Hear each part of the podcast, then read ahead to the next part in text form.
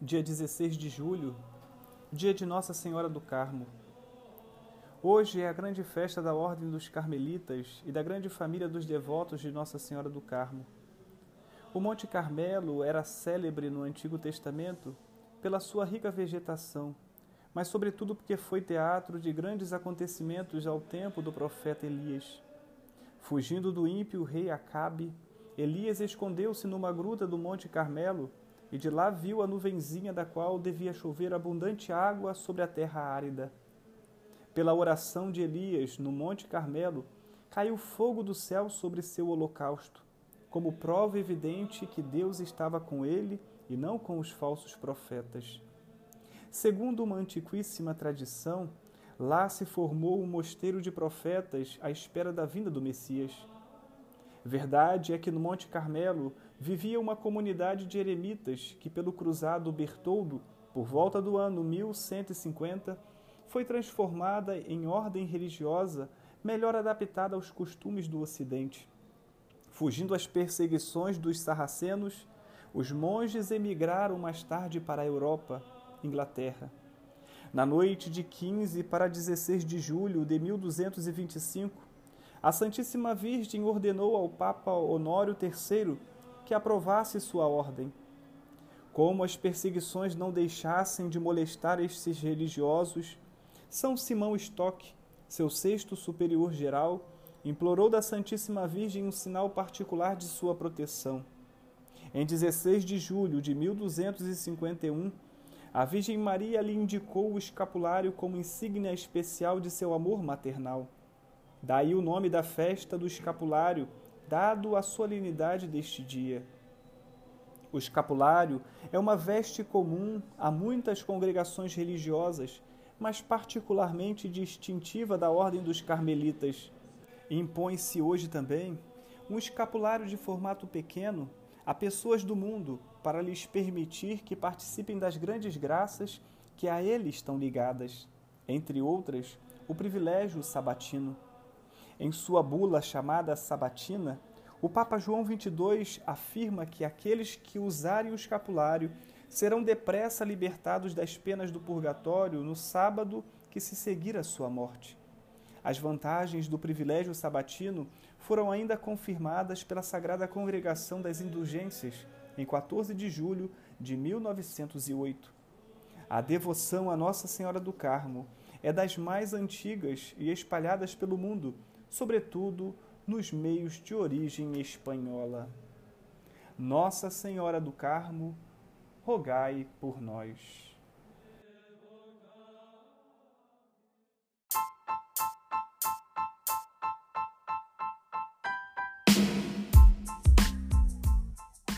Olá, comunidade, tudo bem? Eu sou Léo Terra, sou membro da Pascom e hoje estamos de volta, enfim, depois de um longo e tenebroso inverno, o Comunica Igreja está de volta para a gente falar sobre temas que são relevantes, temas esses que, se vocês acompanharam a gente no ano passado, é, a gente falou sobre alguns temas como é, a pandemia, sobre é, empreendedorismo, entre outros é, temas muito importantes para a comunidade, ou seja, para trazer informação, lançar luz sobre, essa, sobre esses temas e conseguirmos tornar um pensamento crítico, ou seja, falar mais sobre temas que são importantes para todos nós. Hoje a gente vai falar sobre um tema muito importante. Chamo aqui a Ellen, que também é membro da Pascom, membro da Pascom, para falar conosco também. Oi, Ellen, você está por aí? Oi, tudo bem? Eu sou a Ellen, eu sou membro da Pascom, também do MEG da paróquia. E hoje nós vamos falar sobre a vacina. Vamos tirar todas as dúvidas que vocês têm sobre a vacina e trouxemos duas pessoas para fazer isso conosco, a Suzana e o Luciano. Olá, Suzana. Olá, Luciano. Se apresentem, por favor, falem um pouco aí sobre as suas experiências, para a gente entrar nesse assunto hoje que eu acredito que vai ser importante para todo mundo. Olá, Luciano, tudo bem? Olá, pessoal. Olá, Olá Ellen. Olá, Léo. Olá, Suzana. Olá, Jaqueline.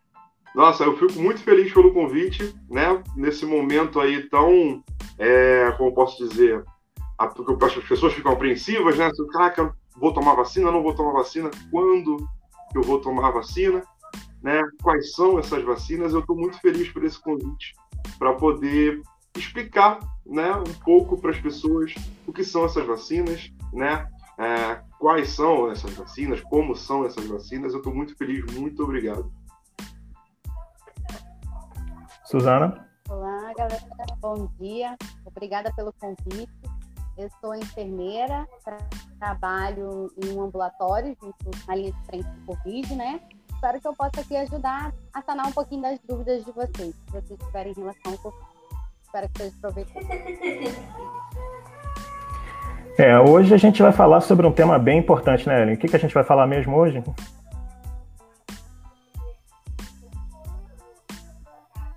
A gente vai falar sobre as vacinas e sobre as diferenças delas, as vacinas que nós temos, Isso. onde podemos encontrar e por aí vai. Sobre, e principalmente sobre o sommelier de vacina, aquela galera é. que é especialista né? Aquela galera que se diz especialista. Para quem não conhece o que é o sommelier, o sommelier é um especialista em bebidas, ou seja, em vinhos, em outras bebidas também. E essas pessoas estudam, são técnicas naquilo e sabe que no Brasil a gente acaba nomeando tudo, né? Acaba achando especialistas para tudo. E aí é, surgiu uma galera que passou a escolher vacinas, né? Passou a escolher a vacina, a melhor vacina, é, mostrar para as pessoas que essa é melhor, essa, aquela outra é melhor, sem o menor conhecimento disso.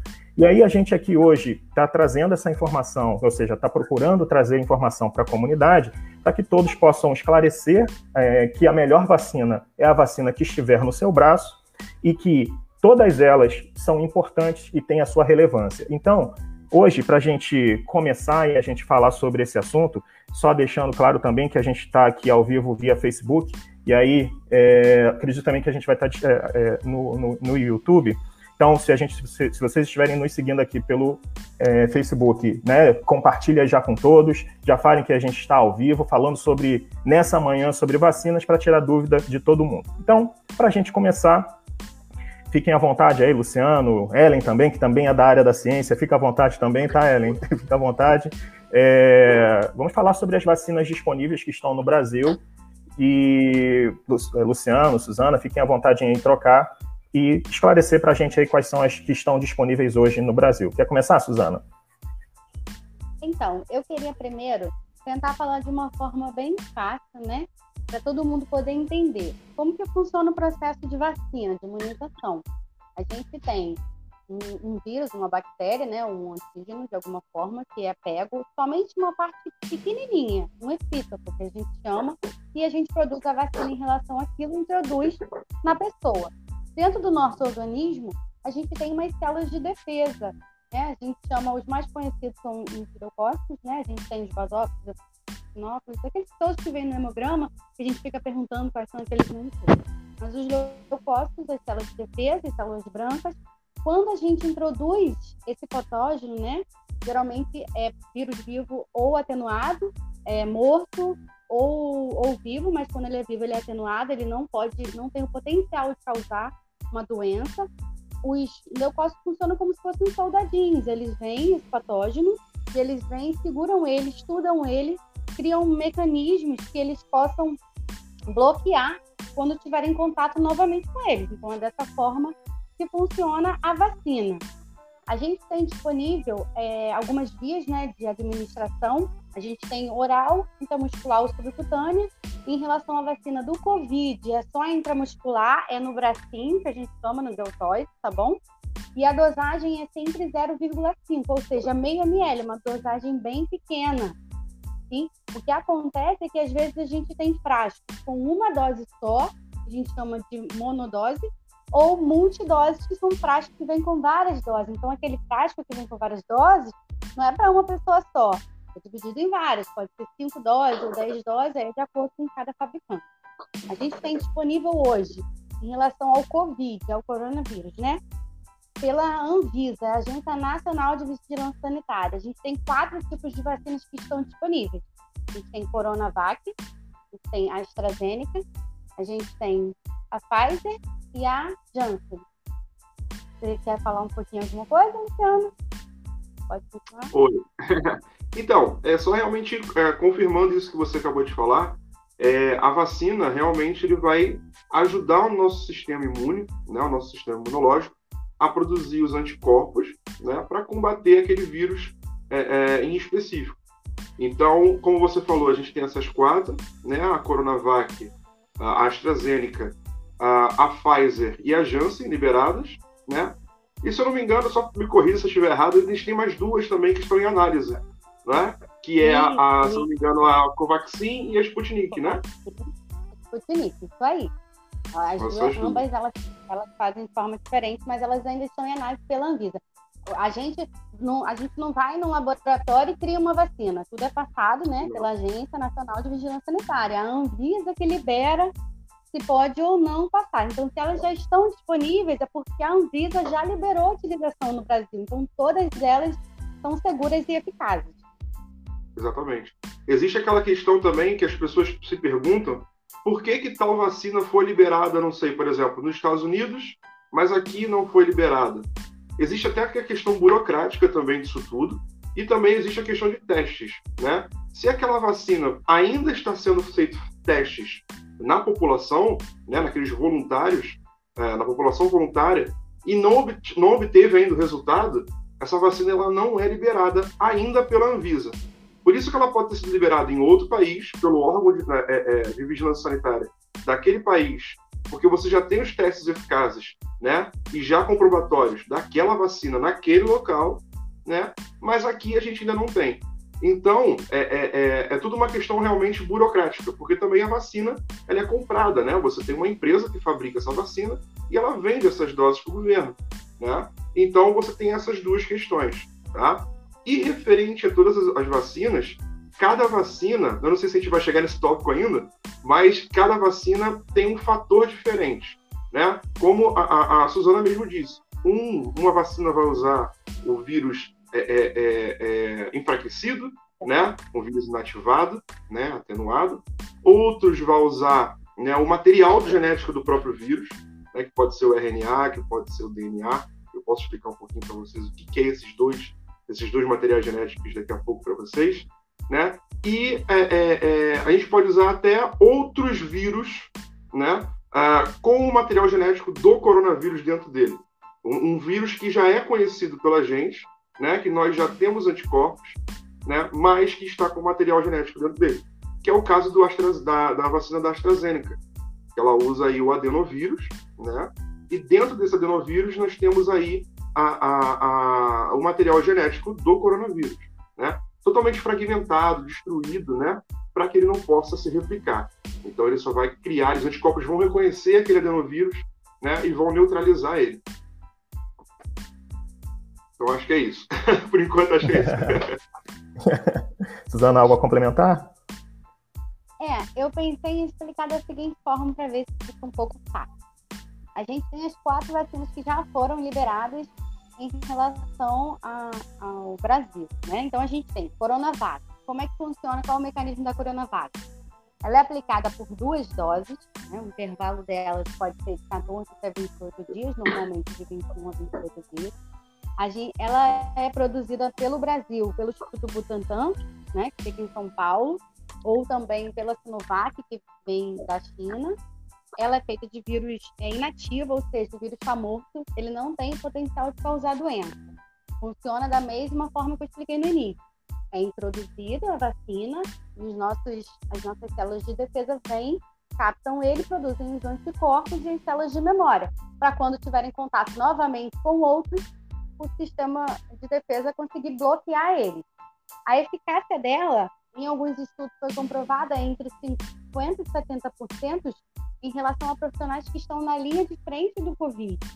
Inclusive, tem pesquisas de uma cidade, de, do estado, na verdade, de São Paulo, em que uma determinada região, 75% da população foi vacinada e foi observado diminuição dos índices foi observado 80% na, nos índices de pessoas sintomáticas, 86% de queda nos índices de internação e de 95% em casos de óbito. Então, aí está a eficácia da Coronavac, produzida também aqui no Brasil pelo Instituto Butantan, que fica em São Paulo. Essa é a Coronavac. A gente tem também a, as outras, né, a AstraZeneca, que ela também é feita por duas doses, né? Esse intervalo dela é um pouquinho maior, normalmente 84 dias. A gente geralmente atrasa para três meses, né? Fica mais fácil o aprazamento para quando a pessoa vai retornar para tomar. Ela é feita no Brasil também, ela pode ser feita aqui no Brasil, ela já está sendo feita, na verdade, pelo Instituto Fiocruz, que é a Fundação Oswaldo Cruz, ou ela pode vir importada também, que é da FOR, né, da Inglaterra. Só que ela, como o Luciano falou, ela é um vírus vivo atenuado, ela não tem potencial de causar é, doença no ser humano, porque ela não tem como se multiplicar. Funciona da mesma forma, ela é modificada, né, o adenovírus, que geralmente infecta os macacos, ele é modificado para ele não se multiplicar no seu organismo. Ele é um vírus atenuado, é vivo, mas ele não tem, ele não tem potencial de causar é, doença, ele é alterado, na verdade. Quando você recebe, seu sistema vai lá, capta ele e consegue não deixar ele, é, consegue criar anticorpos e também gerar uma série de memória para quando fizer contato novamente, não, não deixar é, ele atingir nosso organismo, já, já sabe. A eficácia dele é comprovada em 76% e 82%, só que a AstraZeneca, a gente tem uma restrição. A gente não aplica normalmente em pessoas que têm quadro de história de trombose, em gestantes e em lactantes, pessoas que produzem leite, né? As lactantes só podem tomar a partir de 45 dias. A AstraZeneca, ela também é eficaz, mas ela tem um grupo que a gente restringe para não aplicar né, nessa nesse público-alvo. Posso continuar? a gente sabe que você gosta de falar. Fica à vontade. Luciano, se quiser complementar também, fica à vontade, tá? Falar sobre. Não, é, é, é, só Não, só para complementar essa questão do, da, da, da, das eficácias que a Suzana estava falando, né? A gente ouve falar aí dos, por exemplo, da, da própria Coronavac, né? Que ela tem, ela, ah, ela tem 50% de eficácia. Não, isso não quer dizer que ela, que ela só vai te proteger 50%. Isso é em casos assintomáticos, né? Então, é, é, é, você tem aí, por exemplo, 95% é, de redução de mortes em alguns locais, né? Dependendo de, de certas pesquisas que são feitas, 86% de casos de internação, né? Em torno desse, dessa porcentagem, né, Suzana? Me corrija se eu estiver errado. Mas o que acontece? A gente foca muito nessa questão das, das porcentagens né, que são parecidas. Ah, vou tomar a Pfizer, né? Depois a gente vai chegar nesse tópico, não tô, não tô é, me atropelando, não, mas só para a gente deixar bem claro. Né, que eu vou tomar a Pfizer porque a Pfizer é de 90 e tantos por cento e a Coronavac é 50. Né? Mas a gente vai chegar lá para explicar isso tudo, mas só dizendo que a eficácia dessas, dessas, dessas, dessas vacinas nessas porcentagens que são apresentadas não quer dizer que ela vai te proteger só 50%. Não é isso. Aquilo é para casos assintomáticos. Tá? Mas vamos chegar lá e, e, e a Suzana tá, tá, maravilhosa explicando essa situação, que tá perfeito, tá perfeito. Continue aí, Suzana. é, tô nervosa. vamos lá.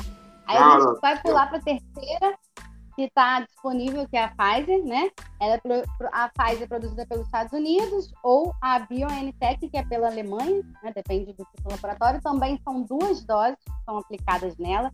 O intervalo dela é de 21 dias também tá? Mas essa utiliza um código, uma, uma forma nova, é, é o RNA mensageiro.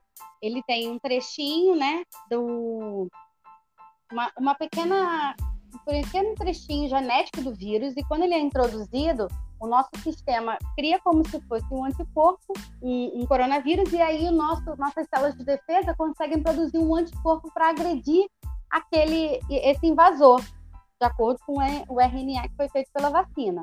Essa eficácia é, é comprovada mais ou menos entre 91% e 94%, e é o método mais novo que tem, né? Mas também são duas doses. E a gente tem a última, que é a da Janssen, né? Pelos Estados Unidos, pela Johnson Johnson, só que ela é dose única. Ela é dose única, ela também é um vetor viral, mas também não é replicante, tá? Ele é modificado, ele é feito pelo adenovírus também, que causa resfriado em pessoas humanas, mas ele não tem o potencial de se multiplicar dentro do organismo, então ele não tem o potencial de causar doença. Acontece da mesma forma. É, esse vetor ap apresenta um pedacinho, lembra que eu falei no início, um pedacinho do vírus, e aí quando o nosso sistema imune entra em contato, ele tem como é, criar anticorpos, né? Ter aquela célula de memória para quando tiver contato novamente com os vírus, nosso sistema de defesa conseguir bloquear. A eficácia dele foi, foi descrita entre 64% e 72%, tá? Mas ele, a princípio, ele é só uma dose, tá? Não precisa tomar outras doses. Essas quatro são liberadas pela Agência Nacional de Vigilância Sanitária, pela Anvisa. Mas a gente já tem as outras duas que a gente falou no início, né? A Sputnik, que é da Rússia, ela usa também da mesma forma o agente viral, né, um vírus vivo, mas não replicante, pelo adenovírus também. A diferença é essa você toma em duas doses, mas a primeira dose é diferente da segunda. Lembra que eu falei que alguns frascos vêm multidose? Essas multidoses são as mesmas. Você toma Coronavac, você vai tomar a mesma de segunda dose. A da Sputnik, não. Cada dose é feita de um adenovírus diferente. E a gente tem a Covaxin, que é produzida pela Índia, né? Esse é vírus inativo, são duas doses também, porém elas ainda estão em análise. O que eles descreveram nos artigos, né, a, a literatura até o momento, é que a Sputnik teria 91% de eficácia e a Covaxin 78% a 89%, mais ou menos. Essas são, por enquanto, as quatro que foram liberadas e as duas que ainda estão em análise. É, só, só... Ah, desculpa, perdão, você pode falar. A gente tem umas perguntas aqui. É, alguém perguntou sobre eficácia. Tem como voltar na pergunta da eficácia, que eu acho que a moça fez. Ela perguntava se todas uh, sobre a eficácia de todas as vacinas. Aqui, achei. Bom dia. Com relação à eficácia das vacinas, todas são realmente eficazes, tendo em vista a porcentagem de eficácia apresentada nos estudos? Exemplo, a Coronavac, que acabou sendo menos eficaz nos idosos. Logo, eles teriam que. Logo, eles que foram vacinados primeiro, né? Com, com isso, qual é a necessidade? Há uma necessidade de uma terceira dose? Bom, é, em, em, relação a isso, realmente todas as vacinas já se mostraram, né, desde a aplicação delas ano passado em alguns outros países, é, todas já se mostraram eficazes. Tá? É, claro que existem algumas faixas etárias onde a porcentagem de defesa desse, dessa vacina vai ser maior do que em outras, certo? É, só que a, ainda é alto. A, a, o, o, o, processo de, de, de, defesa do organismo ainda é alto, independente da faixa etária, tá? É, o que, que acontece? Por isso que é importante, né? Por isso, ah, a Coronavac se mostrou menos eficazes, né, é, é, em questão nos idosos do que em, em, em pessoas mais jovens. O que acontece? Por isso que é importante todo país ter o seu PNI, que é o Plano Nacional de Imunização. Né? Existe toda uma logística para isso. Então você precisa entender qual é o, por exemplo, uh, o Coronavac seria mais importante nós darmos essa vacina para os mais jovens primeiro e pegar a Pfizer, por exemplo, e a, e a AstraZeneca e aplicar nos mais idosos, né? Porque também a, a questão da, da, da, da, imunização é maior nessa, nessa faixa etária. Então, só que o que a gente tinha disponível aqui agora era o quê? As duas primeiras vacinas que foram disponíveis em janeiro, a AstraZeneca e a, a, a, a Coronavac. Então, o que acontece? Nós precisamos imunizar a nossa população. E o que a gente vai fazer? Vamos disponibilizar, vamos vacinar a população com o que temos, Coronavac e AstraZeneca. Porque é melhor você imunizar né, com essas vacinas que tem disponível do que você não deixar essas pessoas imunizadas, né? Você vê aí que a taxa, a porcentagem de, de, de óbitos uh, uh, no começo do ano, né? na verdade, desde o ano passado, você via que a maior faixa, a maior faixa etária era de 90 a, a, a 70 anos, certo? E com a, com, a, com, a, com a vacinação com a Coronavac e a AstraZeneca, você vê que hoje em dia, hoje são. É, é, deixa eu ver, me perdi aqui. Hoje são dia 17 de junho, certo? E a gente está vendo aí a taxa, a taxa média de óbitos caindo muito. Isso é muito bom. Então, lá desde janeiro até agora, a gente já consegue ver que a Coronavac né, e a AstraZeneca, que foram as primeiras a serem é, é, aplicadas lá no início, deram os resultados esperados, certo? Mas é importante que nós tenhamos aí um plano nacional de imunização justamente para isso. Eu acho que uma outra dúvida frequente que vem atrelada à questão da Coronavac é a eficácia dela em relação à nova variante, né? Que são as que surgiram mais recentes, já que ela foi feita bem no início, foi a primeira vacina que saiu, então a, a eficácia dela sempre fica em dúvida em relação a isso, né? Uma outra pergunta que está aqui é qual é a porcentagem, é, a partir de qual porcentagem da população vacinada podemos relaxar? Digo, é, já atingimos a imunidade de rebanho. Suzana, quer falar?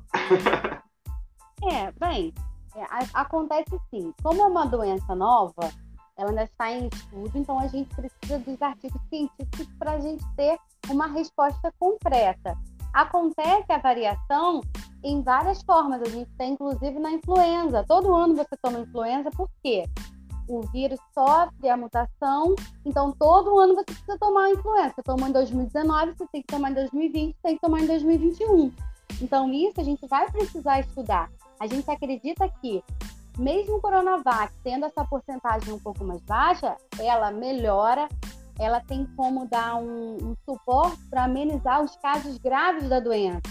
Eu, por exemplo, estou na linha de frente, eu tomei Coronavac e eu, quando eu peguei o, o coronavírus, eu tive só sintomas leves, sintomas brandos, entendeu?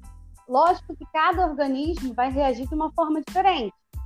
Sim, porém a gente precisa ter mais estudos para comprovar se for diagnosticado tem uma nova variante que ela ainda não está incluída dentro dessa, de repente eles vão ter que criar uma nova ou aprimorar. Aí a gente precisa ter uns estudos para comprovar isso. A princípio, todas elas são eficazes contra as formas graves da doença, que é isso que a gente quer. A gente quer imunizar um quantitativo grande da população para evitar justamente a propagação para todos. E aí a gente tem os variantes, o que, que a gente tem como é, que a gente tem como bloquear. Algumas pessoas têm problemas de trombose, algumas pessoas estão gestantes, não tem como usar, não tem como tomar algumas. Então elas têm que tomar certas específicas. Da mesma forma como ainda está em análise em relação aos menores de 18 anos. Estão em estudos para liberar a menor de 18 anos algumas, algumas vacinas. Então, a gente está aí e eu acho que, gente, a vacina boa, como foi dito anteriormente, é a vacina no braço, todas elas são eficazes e a gente tem que fazer a nossa parte, colocar no local do outro e tentar seguir e fazendo a nossa parte tem que tomar vacina, independente de qual seja. Não tem como ficar escolhendo, ah, eu quero essa, eu quero aquela. Não, você tem que tomar que está disponível, que é uma proteção sua e uma proteção do próximo. É uma, uma, é comple... Oi, desculpa, Léo, perdão. Não, pode falar, pode falar. É o, que, é o que acontece? Só complementando, a gente está falando muito de vírus, a gente está falando muito de vacina, a gente está falando muito de replicação, mas é, é, é que que, como o vírus funciona? O que, que é um vírus? Né? As pessoas precisam entender isso. Né? O vírus ele não é considerado um ser vivo. Ele não tem célula. Né? Ele tem uma capa de proteína, onde lá dentro ele tem o material genético dele que é o DNA ou o RNA, depende do vírus. Né? O que acontece? Esse vírus, quando entra dentro do nosso organismo, entra dentro, como é redundante isso, mas tudo bem. Quando ele entra no nosso organismo, né, ele tem algumas espículas, né, que são chamadas de spikes, né?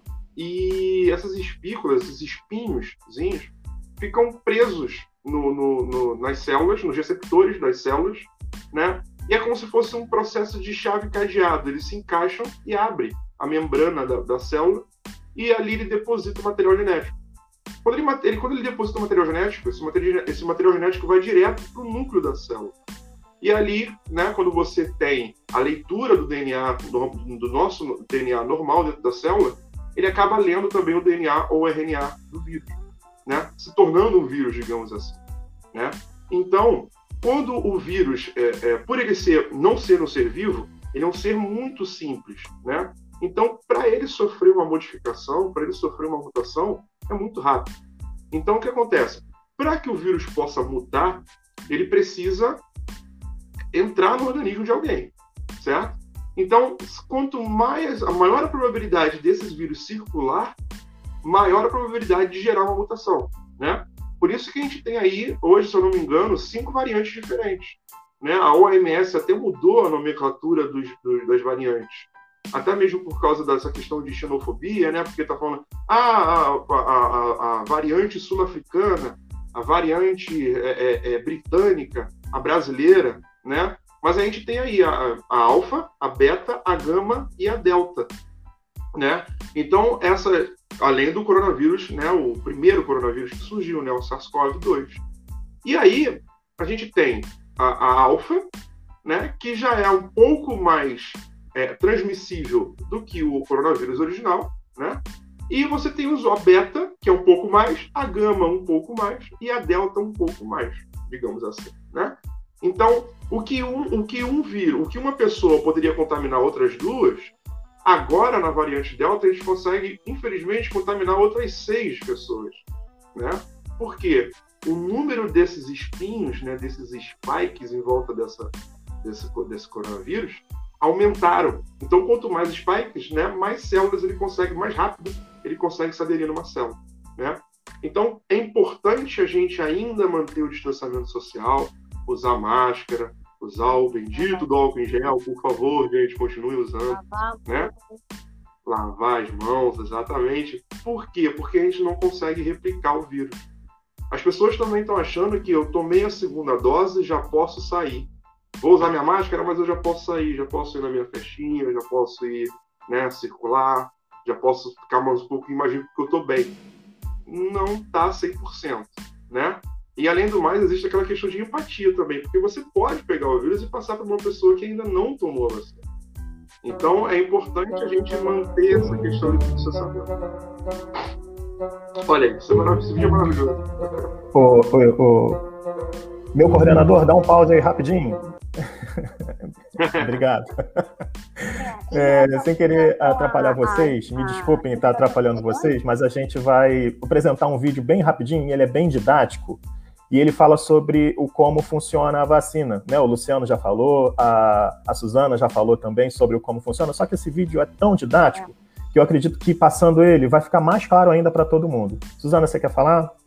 Léo, então, é só complementando que na pergunta estava falando sobre quando a pessoa ficaria tranquila. Então, isso vai depender né, de cada município, mas você viu que pelos estudos, na cidade onde 75% já tinham tomado a vacina, houve grande diminuição, tanto de internação, de casos, de morte. Então, assim, a gente não tem como dar um, cálculo exato, mas a gente vê que com 75% já a eficácia já é bem elevada. Pode seguir o videozinho. Respondido, respondido. Vai lá, vai lá, vai lá, meu coordenador, coloca aí esse vídeo extremamente didático.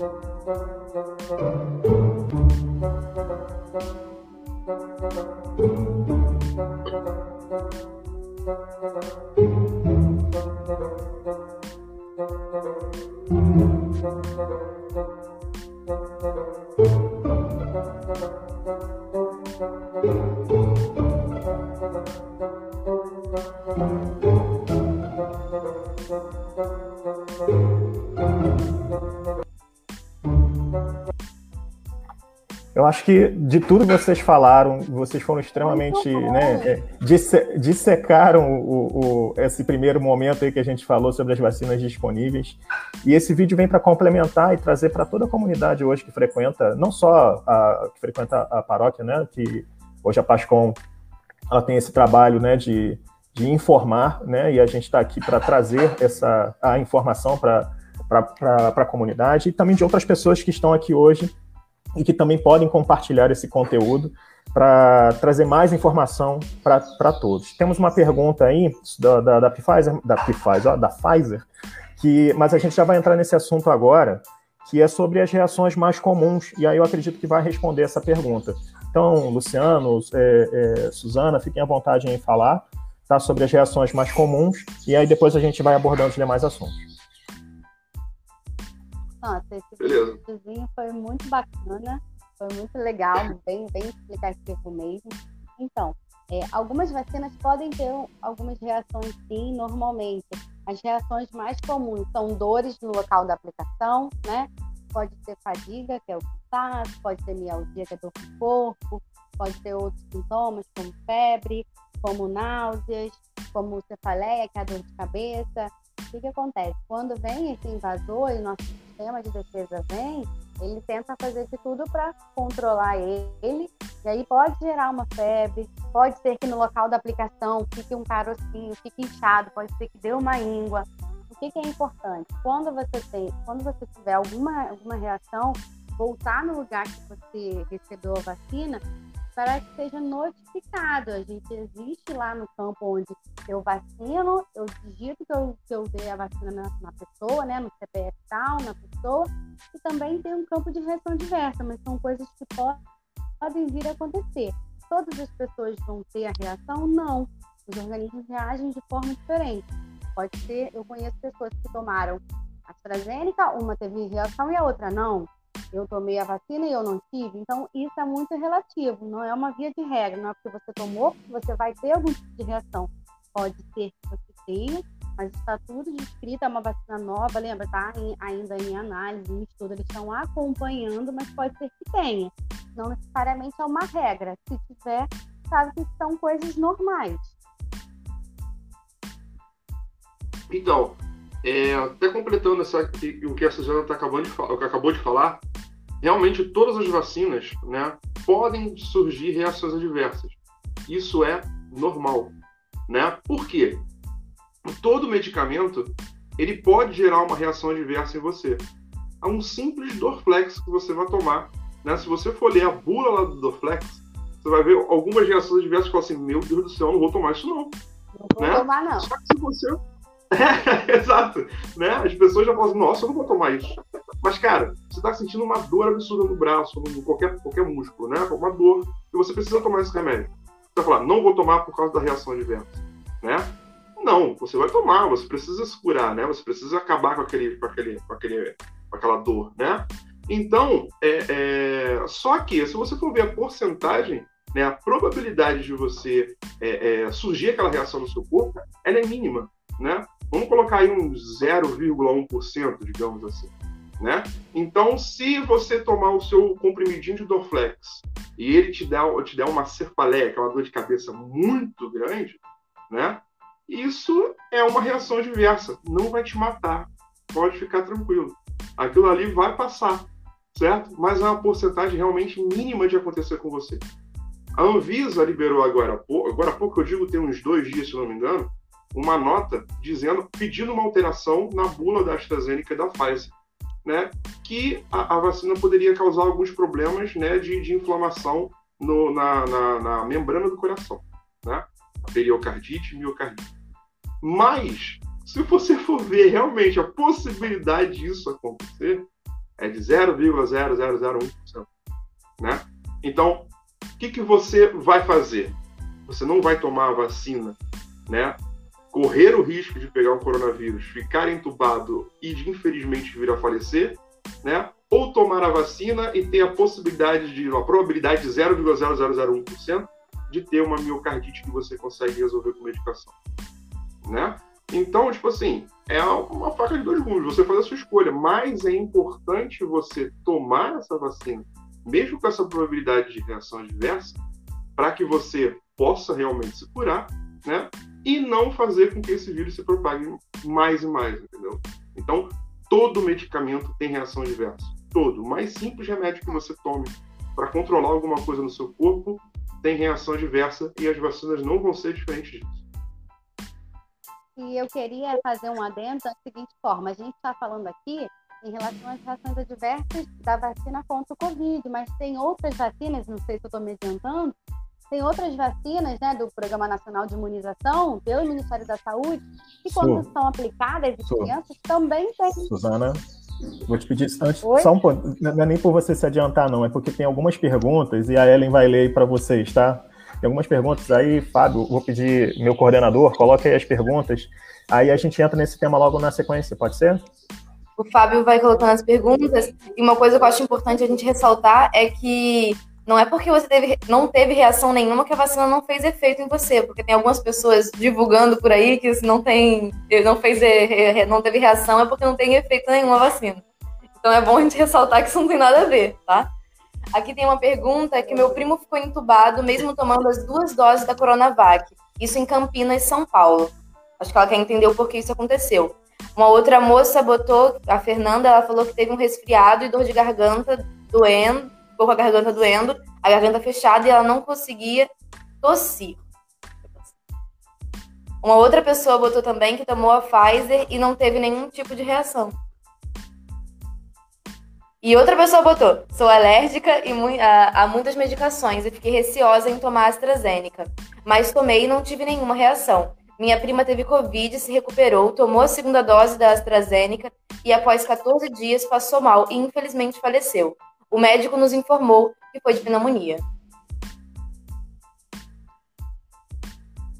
Então, é, só realmente reafirmando aquilo que a gente acabou de falar, tanto eu como a Suzana acabamos de falar. É, não é porque você se vacinou, não é porque você tomou a segunda dose que você está completamente imune. Nenhuma vacina te protege 100%. Desde os tempos mais primórdios, onde existiam as vacinas, né? nenhuma delas tem 100% de eficácia. A vacina não é uma cura, a vacina é um tratamento, certo? Então, é, infelizmente, pessoas que tomaram duas doses da vacina vieram a falecer, né? Por quê? porque infelizmente ou contraíram é, é, é, o coronavírus entre as duas doses, né? Então a segunda dose não vai eliminar a, a, o, o, vírus, né? Infelizmente. Então entre a primeira e a segunda dose, a pessoa adquiriu o coronavírus, é, tomou a segunda dose, mas já estava com o vírus dentro do organismo, né? Então infelizmente acontece isso. É, ou já tomou a segunda dose, mas muito tempo depois, né? Como teve o caso aí que eu vi nas perguntas uh, que infelizmente veio a ficar entubado, né? Acontece também, porque pode ter sido uma variante um pouco mais forte, né? Uh, então existem inúmeras coisas que podem vir a ocorrer, né? Que podem quebrar, entre aspas, né? Esse, esse, esse, esse, esse processo de tratamento, digamos assim, né? Então, por exemplo, tomei a segunda dose, né? Mas por, por algum, por, por, algum motivo ou por motivo de terceiros eu acabei adquirindo o coronavírus novamente, né? Então, e, como eu falei, não tem aquela questão do 100%, né? Existe uma porcentagem que mínima né, de você ainda é, é, desenvolver aquela doença, né? Infe graças, na verdade, graças à vacinação, isso é mínimo, né? Não é 0%, mas ainda é mínimo. Então acontece. Tá? Então, por isso que mais uma vez a gente bate na tecla. Tomou a segunda dose? Maravilhoso, show de bola. O risco de você não vir a óbito, né? O risco de você não vir a óbito é muito grande, tá? Então, é, fique em casa, mantenha o distanciamento social, lava a mão. A gente até riu, eu tô até rindo porque é realmente alguma coisa que a gente tem que bater na tecla mesmo pra galera continuar fazendo. Né? Ô, Suzana, pode falar. Não. Então, eu queria, eu queria falar o seguinte. É, inclusive, uma das regras, né, quando você vai tomar vacina, é você não, não ter nenhum sintoma. É você ser sintomático. Quando a pessoa fala que tem algum sintoma, a gente não aplica vacina na pessoa. Exato. Alguém colocou em uma das perguntas é, que a pessoa tomou as duas doses e teve o, o coronavírus. O, o, as vacinas a gente acabou de explicar aqui, né? Podem ser de vírus vivo mais modificado, que não causa doença, ou do vírus é, morto, né? Inativo. Então, vacina não tem o potencial de causar doença. A vacina é para o nosso sistema de defesa conseguir identificar e criar mecanismo, igual o videozinho mostrou, quando tiver contato de novo, eles conseguirem é, bloquear essa forma. Então, a vacina não tem potencial de causar doença.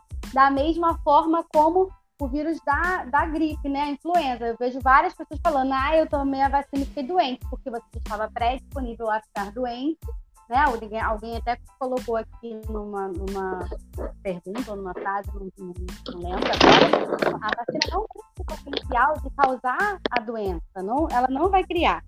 Só que cada organismo vai reagir de uma forma diferente, né?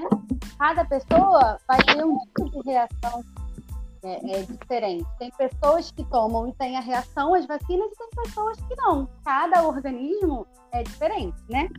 É, o que acontece quando a pessoa toma a vacina e fica doente é porque ela já estava predisposta. É só para deixar isso claro, para as pessoas não acharem que foi devido à vacinação.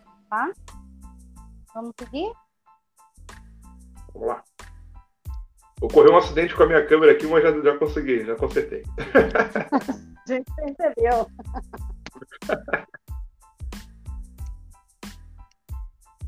Tem pergunta aí, Eli. Uma outra pergunta. Por que São Gonçalo está mais avançado na vacinação do que os outros municípios?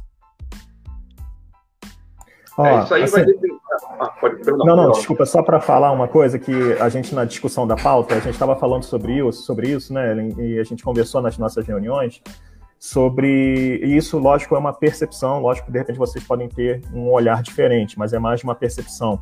É lógico que é, a gente não está aqui para dar conotação política e até a gente está longe disso, pelo contrário, a gente está aqui para trazer informação. Mas a nossa percepção é que é, e aí estou falando da percepção de quem é leigo do assunto, é de que as pessoas é, não estavam indo. E aí, à medida que não vão, é, é estava descendo as idades e, e, começou a ter mais pessoas procurando pela vacina. Isso de percepção, tá, gente? Lógico que vai ter uma pessoa aí que de, algum, algum deles podem falar mais. Mas é, à medida que chegou em idades onde o público é muito maior, o, o, a, os postos começaram a ficar muito cheios e tiveram que estender, inclusive, o horário de vacinação. São Gonçalo estava indo até 9, 9 horas da noite, se eu não me engano. Se eu não me engano. 9 ou 8 e meia, não lembro.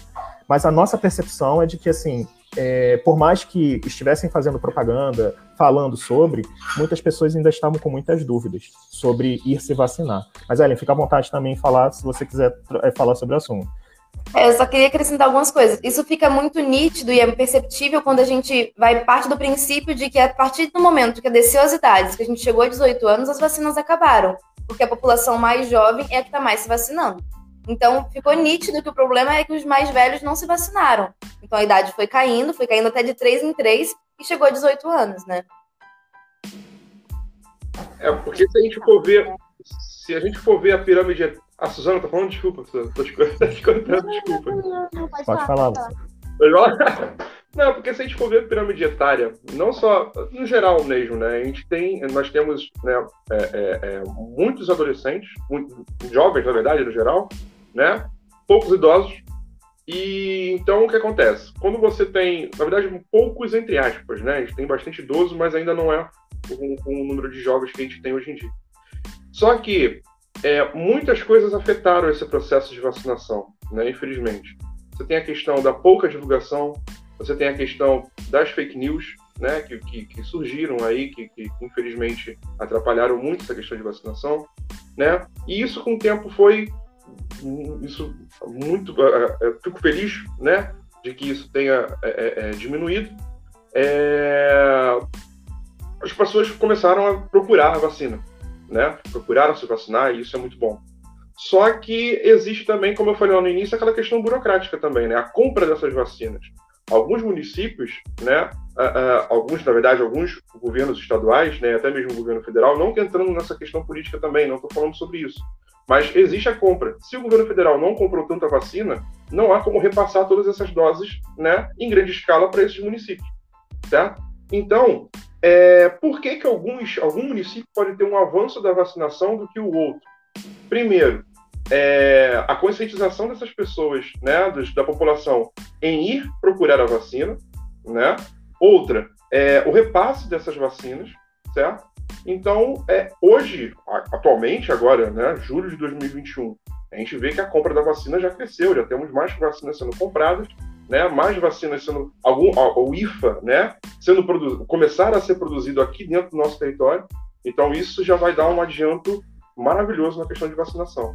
Então, se um município, né, só resumindo, se um município é, é, está vacinando mais que o outro, isso tudo tem a ver com lá no início, lá em janeiro desse ano, né, com o repasse de vacinas, compra de vacina.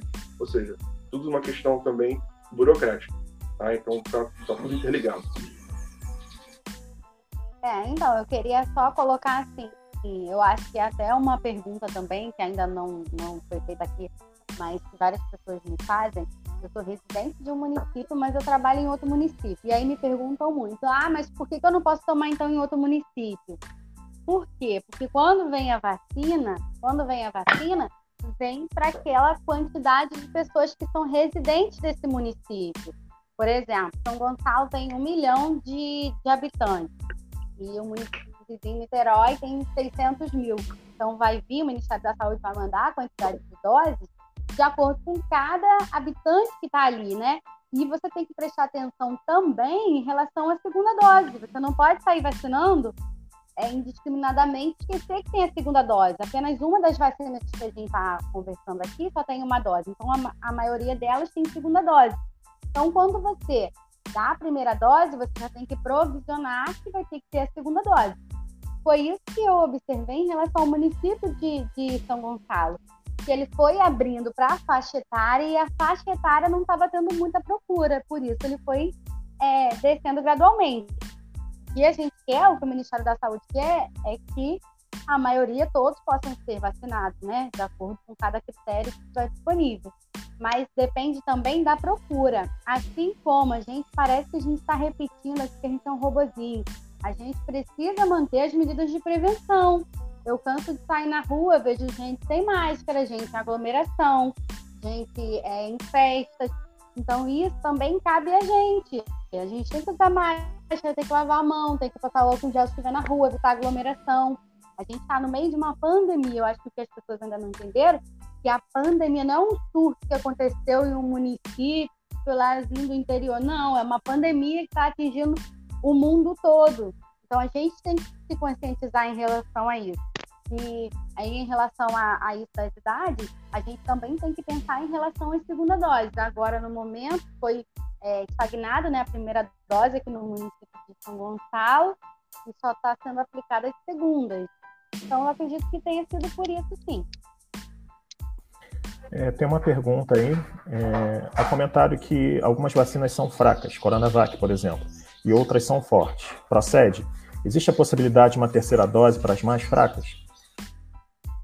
Então, é, não, não existe essa questão de vacina fraca vacina forte. Existe vacina boa, né? E todas elas são. Todas as seis vacinas liberadas até agora no Brasil são boas, são eficazes, já se mostraram realmente eficazes, tá? É, sobre uma questão de, de terceira dose, existe a possibilidade sim de terceira dose, né? Uma dose de reforço, mas por, por, é, por esses estudos estarem bem novos, né? Começamos a aplicação em janeiro né? Estamos em julho. Seis meses é muito pouco ainda para a gente ter uma noção né, de terceira dose.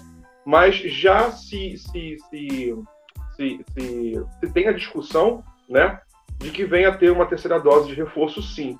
Por exemplo, se a gente for ver o município do Rio de Janeiro, o município do Rio de Janeiro está sendo um exemplo aí de vacinação. Né? A gente está vacinando muito bem né, a, a, a, todas as faixas etárias.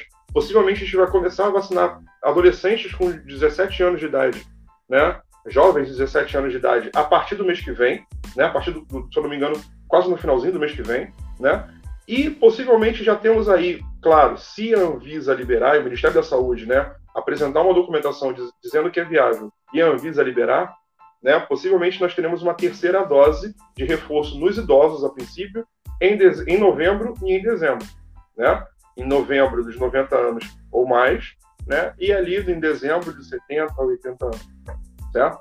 É, então, sim, é possível que nós tenhamos terceira dose, não só né, de vacinas é, é, aplicadas lá no início, como a Coronavac e a AstraZeneca, mas possivelmente lá para frente, para os próximos meses, a gente pode, né, não é nada certo ainda, a gente pode ter uma questão de terceira dose para as outras vacinas também, tá? Uh, como a Pfizer, por exemplo. Uh, não sei como vai ser a questão da Janssen, né? Porque a Janssen é de dose única. Então eu não sei como. A gente, como eu disse, tá tudo muito recente. Então, a gente não sabe se essa dose única da Janssen vai ser. Se ela mantém você protegida por um ano, né? Se é por seis meses, se é por um ano e seis meses, a gente não sabe como é que vai ser ainda. Então a gente precisa ver como essa vacinação vai decorrer, né? Como isso vai, como a população vai responder em relação a, ao número de casos também, tá? Porque isso é uma coisa importante até deixar explicado para vocês, porque a gente está vendo aí realmente a queda do número de mortes, do número de casos, né? É, só que a gente pode ver aí daqui a pouco aumentar esse número de casos, né? Como a gente viu no Reino Unido, por exemplo, aumentar o número de casos, né? Por quê? Porque a gente tem uma nova variante aí, infelizmente, a gente tem a variante Delta, né? Chegando. Então, possivelmente a gente vai ter um aumento de casos, sim. Mas graças à vacinação, a gente só está vendo o número de óbitos descendo, né? Então, é, a gente pode vir a ter mais número de casos, mas o número de óbitos, graças à vacinação, está caindo. Né? Então, com esses dados, é que a gente vai lá na frente dizer, ó, precisa da terceira dose, não precisa da terceira dose, né? Então a gente tem que aguardar aí a princípio. É, temos mais uma pergunta. Pode falar. Então, não, alguns artigos que eu li, né, em relação a, a, ao tempo, estavam dizendo que é, é, uma, é uma vacina nova, né? Uma, é, um, é tudo novo para a gente, então a gente precisa de um acompanhamento científico para ter validade. Então, os artigos dizem que por seis meses, né, as pessoas estão é, garantidas, mas que ainda estão em análise, essas pessoas que estão dentro desse projeto, desse estudo, ainda estão sendo acompanhadas para ver se vai aumentar esse prazo. Então, a princípio, a gente sabe seis meses que tem a proteção, podendo aumentar. Então, tudo depende de acordo com o andamento, como vai ser, e de acordo com os estudos. Pode falar, próxima pergunta. É, a Fernanda perguntou se, se as pessoas. Luciana, eu tenho uma pergunta para fazer. Se as pessoas é, tomassem a terceira dose, elas teriam que fazer alguma. Elas poderiam fazer alguma reação nas pessoas? É, eu queria, eu só queria é, agradecer que tem um pessoal que eu estou vendo aqui, amigos meus, Fernanda, minha aluna lá do Colégio de Aula, muito feliz de vocês estarem aqui fazendo essas perguntas, obrigado. Mas, é, Fernanda, sobre a questão das reações, é, as reações podem acontecer tanto na primeira, como na segunda, como na terceira e quarta, quinta dose, se for necessária. Pode acontecer. Só que acontece. É, quando você nunca teve esse vírus, digamos assim, né? Você é, é, é, pode sofrer reação na primeira dose. Na primeira dose, a reação é mais comum de acontecer. Né? Na segunda e possivelmente terceira dose, é mais difícil de ocorrer uma reação. Tá? Então, é, é, é, pode acontecer, como eu disse, existe uma questão de probabilidade. Né? É, você toma o seu Dorflex lá, não sente nada, mas na outra vez que você for tomar, sentir uma dor de cabeça por causa do Dorflex. Acontece, é uma probabilidade, vai de organismo para organismo. Tá? Então, pode ser que aconteça uma reação nas outras doses, mas é mais comum você ter reação na primeira. Né? Eu, por exemplo, eu tomei a primeira dose tomei da, da Pfizer, né? E eu saí do posto, super bem. Eu cheguei dentro do Uber, eu pedi um Uber, entrei no Uber, sentei no Uber, minha cabeça começou a latejar. Cheguei em casa, descansei um pouquinho, fechei a cortina, deitei um pouquinho, passou, né? Eu vou tomar minha segunda dose aí mês que vem. É, e é, é, vai depender muito. Assim como outras pessoas, professores, amigos meus da escola que tomaram a Pfizer também e não sentiram absolutamente nada, né? Então, isso vai variar também de organismo para organismo, né? De pessoa para pessoa. É, só para a gente, a gente está chegando a uma hora já, nem parece, né? Papo bom, passa rápido, a gente nem percebe, né? E aí eu vou é, fazer uma pergunta aqui a vocês, e Suzana estava até já falando sobre ela, para a gente tentar fazer essas duas perguntas numa só, tá?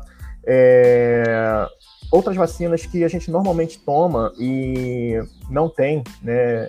Tem reação ou pode não ter reação, se vocês têm exemplos aí para dar para gente. E essas vacinas, outras vacinas, ou a própria vacina para que combate o coronavírus, eu posso chegar lá e. Não, não, essa não, eu quero essa aqui. Eu posso fazer isso, Eu quero o combo então, da vacina tal. Eu posso lá fazer isso, gente?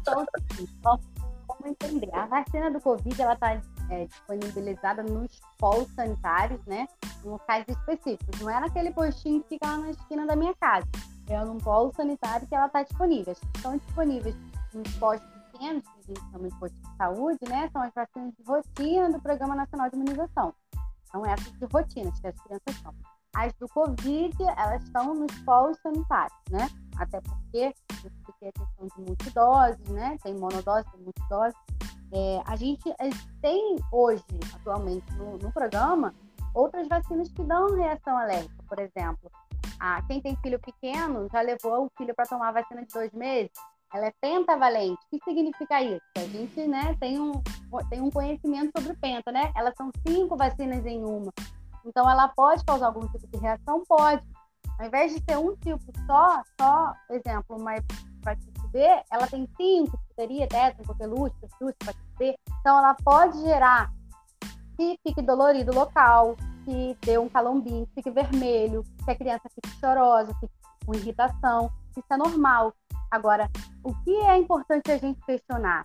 A gente está conversando aqui que tem algumas vacinas que, que, certos grupos não podem tomar, né? No caso de gestante, pessoas que têm problemas com trombose. Então, a gente tem que colocar um lugar do outro, que existem vacinas específicas para uns, um, grupos, né? E outras vacinas que todo mundo pode tomar. Então a gente não pode chegar a escolher. Você já, já se perguntou, chegou em alguma unidade de saúde e perguntou, mas da onde é esse laboratório? Esse laboratório é da Índia ou esse laboratório é do Brasil? A gente não tem como escolher, por quê? Porque os profissionais de saúde sabem qual é a vacina destinada a cada pessoa que tem a comunidade diferente. Então a gente tem que se colocar no lugar do outro, receber a vacina que estiver disponível e deixar as vacinas que são de grupo específico para essas pessoas específicas utilizarem. Então a gente não tem como escolher, ah, eu quero do laboratório tal. Não tem como a gente escolher, a gente tem que estar disponível. A vacina boa é a vacina que é no braço. A gente tem que confiar nesse profissional. Acontece muito isso na, na atenção básica, porque a gente cria aquele vínculo, né, com a família. Então a mãezinha vai lá todo mês praticamente leva a criança para tomar. Então ela confia na gente. A gente tem que confiar no profissional. É, devido a essa pandemia do Covid, até aconteceu uma coisa inusitada, né? Que agora a gente tem que, quando a gente aspira, a gente mostra o frasco e tem que mostrar a dosagem, né? Que é 0,5, então a gente tem que mostrar, depois que aplicou, tem que mostrar que está vazio, né? Devido a certas situações, né? Eu acho que acaba que deixa o profissional colocando o profissional em xeque, né? Mas eu como profissional, eu sei do meu trabalho, né? Vou fazer ele direito, mas como é um protocolo, a gente tem que seguir. Só que a gente não tem como ficar escolhendo vacina, a gente tem que utilizar a vacina que está disponível para todos. Vou colocar mais alguma delas? Eu não sei se a gente vai ter tempo, mas só para a gente é, dar continuidade aqui. Vamos falar rapidinho. Aqui, ó, a Daiane é, falou: se der tempo, poderia falar um pouco sobre a forma de aplicação da vacina, do porquê intramuscular e não oral? Não sei se dá para falar. Se a gente consegue chegar a, a, a, a falar disso rapidinho. Vai ficar muito melhor que eu, certeza. Bem, a gente tem disponível, né, no início eu falei, a gente tem as três dias de aplicações, a gente tem a oral, a gente tem subcutânea e tem intramuscular. A forma que foi feita a vacina do Covid é intramuscular. Intramuscular, a gente tem que aplicar no músculo deltóide. A única vacina oral, as únicas vacinas orais, né, no caso, são a rotavírus, que são para as criancinhas, e a gotinha. Quem, quem não se lembra de ter tomado a gotinha, né, a campanha do Zé Gotinha? É, somente essas, que é a da paralisia. O que eu queria colocar aqui em, em questão, em relação à imunização, seria o seguinte: a gente está falando aqui que tem outras formas, né, outras vacinas que também causam doenças. Eu queria explicar aqui, se vocês, não sei se vocês acompanham, né, o, o dia a dia da saúde.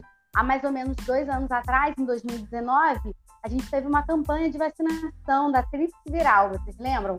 Sarampo, cachumba e rubéola, três vacinas. Por que, que aconteceu essa campanha de vacinação, né, que a gente chama de campanha em massa, aconteceu que no ano de 2019, no, só no, no, estado do Rio de Janeiro foram quase mil casos de sarampo, uma doença que praticamente estava erradicada e aí ela voltou. O que, que a gente quer com isso? Todo mundo tem que tomar vacina, é, mesmo que já tenha tomado, tá? já tenho duas doses, eu tenho que tomar de novo. Por quê? Porque a gente tenta fazer esse bloqueio e não deixar que alguém que fique sem a, a imunidade, né, sem aqueles anticorpos, sem a lembrança, então todo mundo toma vacina de novo, por quê? Porque é uma doença que estava voltando, ou seja, a gente precisa se vacinar para a gente tentar fazer essa contenção, esse bloqueio, não deixar o Covid avançar. Com isso, a gente vai gerar a imunidade de rebanho, né? Vacinando todo mundo. Agora, é, é intramuscular, porque foi feito assim dessa forma de aplicação, né? Seria bem mais fácil a gotinha pra gente, né? Oh, Mas nossa, saudade muito, muito mais fácil e mais rápido, né? Pois é. é deixa eu falar uma coisa para todo mundo. Cada gotinha gotinhas. Exatamente, exatamente. Só falar para vocês rapidinho, para quem frequenta a paróquia, né, a Nossa Senhora de Fátima, é, há necessidade de marcar para que possa participar. Né? Tem lá um, um, um, aplicativo onde a gente realiza a marcação para poder é, é, participar das missas. Lembrando que todas as missas seguem os protocolos né, de, de, de higiene, de segurança, e é, a gente vai fazer uma pesquisa para saber a cobertura vacinal na, na nossa paróquia. Então, se vocês forem abordados lá pelo pessoal que faz a acolhida, a liturgia, enfim, é, a gente vai perguntar sobre se você já tomou a primeira, a segunda vacina, a, a segunda, a primeira, a segunda dose, para a gente saber como está a cobertura vacinal dentro da igreja e saber se a gente está, o percentual de pessoas que já se vacinaram. Uma, é importante que vocês respondam, é importante que vocês participem, para que a gente saiba como anda né, o, a vacinação na nossa paróquia e saber e incentivar também quem ainda não se vacinou. Esse papo aqui é um pontapé inicial, né, para que a gente é, é, faça esse processo lá na igreja e consiga saber a, as pessoas que já estão vacinadas e esse percentual. Então, quando a gente começar, por favor, respondam. Lembrando que a gente vai respeitar, vai ser anônimo, né, é, respeitando aí a lei geral de proteção de dados, a gente não vai perguntar nome, a gente só vai perguntar se você tomou ou não tomou, e em cima disso a gente vai fazer um percentual e compartilhar com todo mundo via nossas redes sociais, tá bom? Então, Ellen, algo a acrescentar? Eu tô com dificuldade de ligar o microfone e desligar. a Suzana quer falar alguma coisa. Fala aí, Suzana. Eu posso falar só mais um pouquinho, só um pouquinho mesmo, prometo. Então, eu queria deixar aqui de contribuição, não sei se está ajudando, né? A, a, esse conhecimento que eu tenho, queria passar um pouquinho para vocês. O que, que eu queria passar para vocês? Eu falei aqui para vocês que a gente tem as vacinas que são monodose, ou seja, uma dose só, e as multidoses. Esses frasquinhos de, de na multidose, a, a vacina do Covid é nova, né? de acordo com o Programa Nacional de Imunização, a gente tem vários tipos de, de validades diferentes, mas as do Covid em específicos, normalmente eles duram de 6 a 8 horas. Então, é por isso que em determinados locais, né, em determinadas regiões, a gente viu que algumas pessoas ficavam esperando para ver se tinha sobra. O que, que acontece? Quando você abre um frasquinho que tem 10 doses, você só utilizou 5, se passar aquela determinada hora em que ela foi aberta, é necessário desprezar. Era isso que acontecia em alguns determinados locais.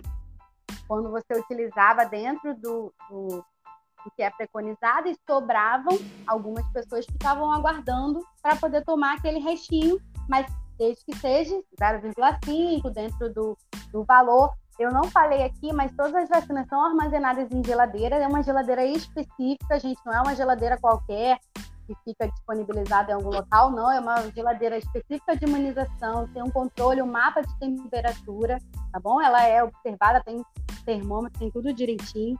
Eu queria falar para vocês que já falei em relação aos estudos que comprovaram que tinha seis meses, né, de, de como fala, é, que estão protegidas, né, de acordo com os estudos que foram feitos, mas que pode se estender um pouquinho mais.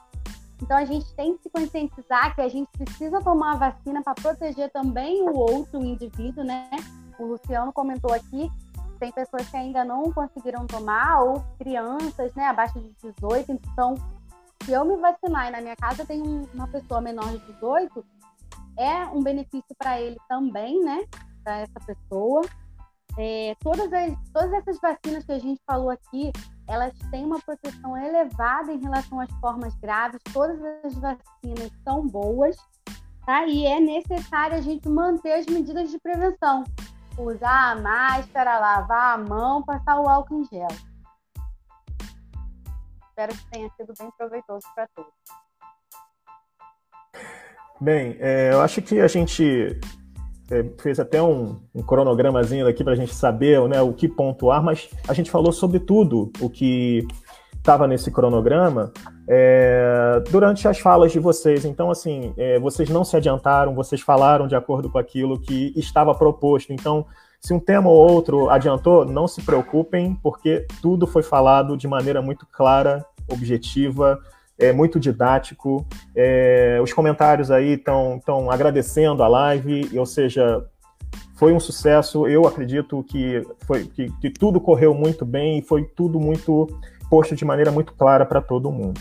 Agradecer a presença do Luciano, agradecer a presença da Suzana, provavelmente, se vocês puderem, a gente deve vir a falar de outros assuntos que envolvem a ciência também em um futuro próximo aí. E aí, conto muito com a participação de vocês numa próxima oportunidade, mas desde já agradeço a presença de todos, os comentários, as perguntas e até a próxima. Ellen, quer fazer as suas considerações? Só agradecer mesmo a presença deles, foi muito importante para tirarmos todas essas dúvidas que eu acho que não só a nossa paróquia, como outras também estavam. E a nossa população, de um modo geral, em São Gonçalo, né?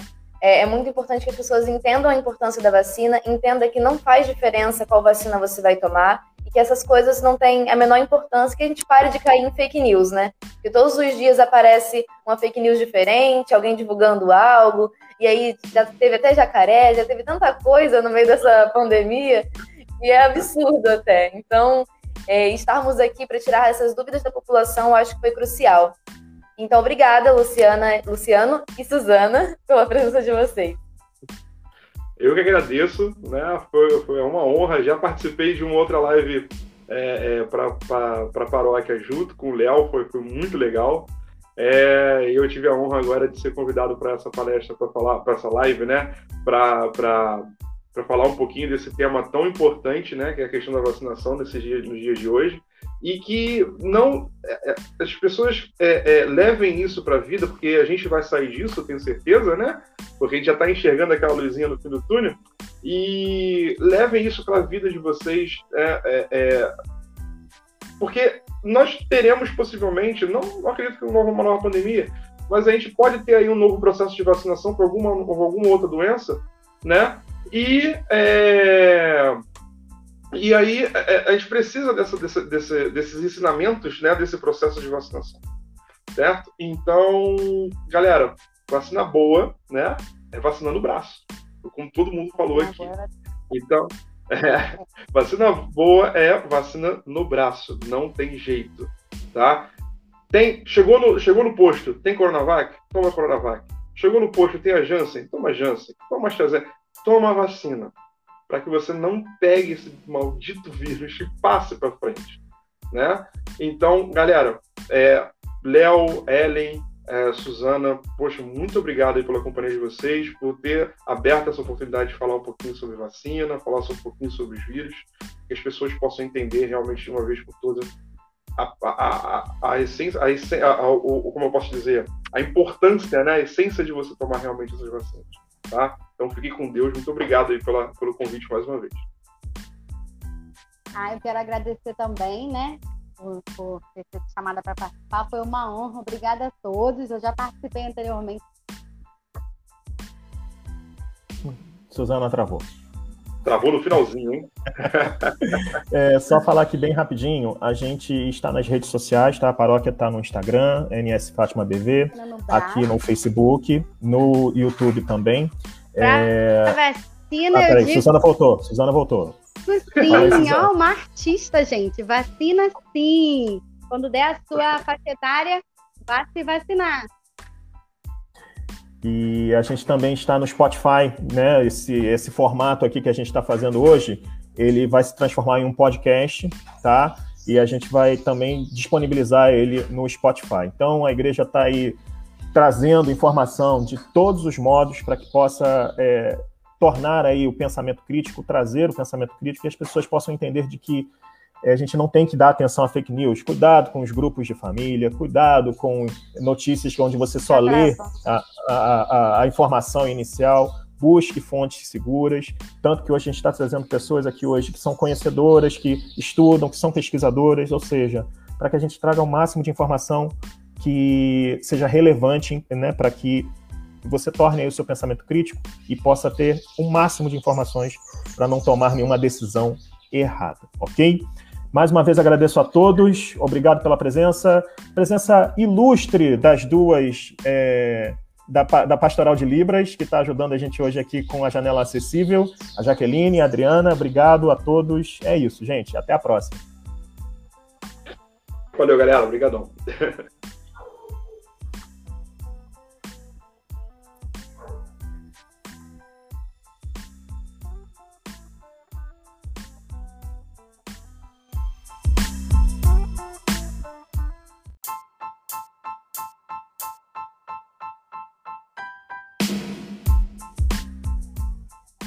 Olá, comunidade, tudo bem? Eu sou o Léo Terra, sou membro da Pascom e hoje estamos de volta, enfim, depois de um longo e tenebroso inverno, o Comunica Igreja está de volta para a gente falar sobre temas que são relevantes, temas esses que, se vocês acompanharam a gente no ano passado, é, a gente falou sobre alguns temas como é, a pandemia, sobre é, empreendedorismo, entre outros é, temas muito importantes para a comunidade, ou seja, para trazer informação, lançar luz sobre, essa, sobre esses temas e conseguirmos tornar um pensamento crítico, ou seja, falar mais sobre temas que são importantes para todos nós.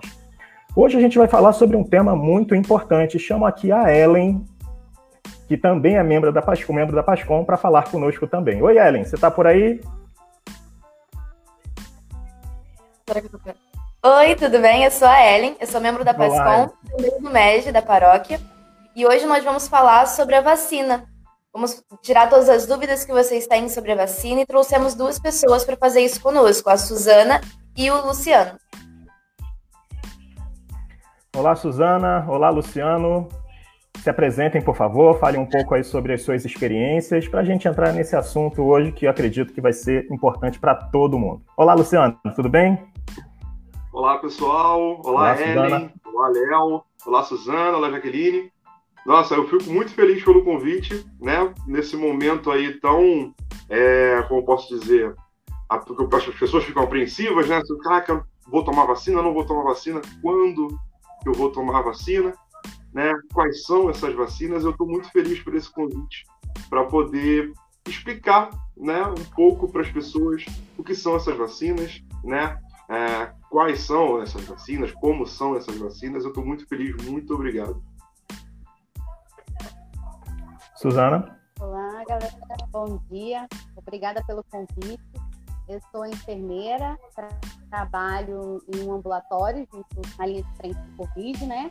Espero que eu possa aqui ajudar a sanar um pouquinho das dúvidas de vocês, se vocês tiverem em relação ao Covid. Espero que seja proveitoso. É, hoje a gente vai falar sobre um tema bem importante, né, Ellen? O que, que a gente vai falar mesmo hoje?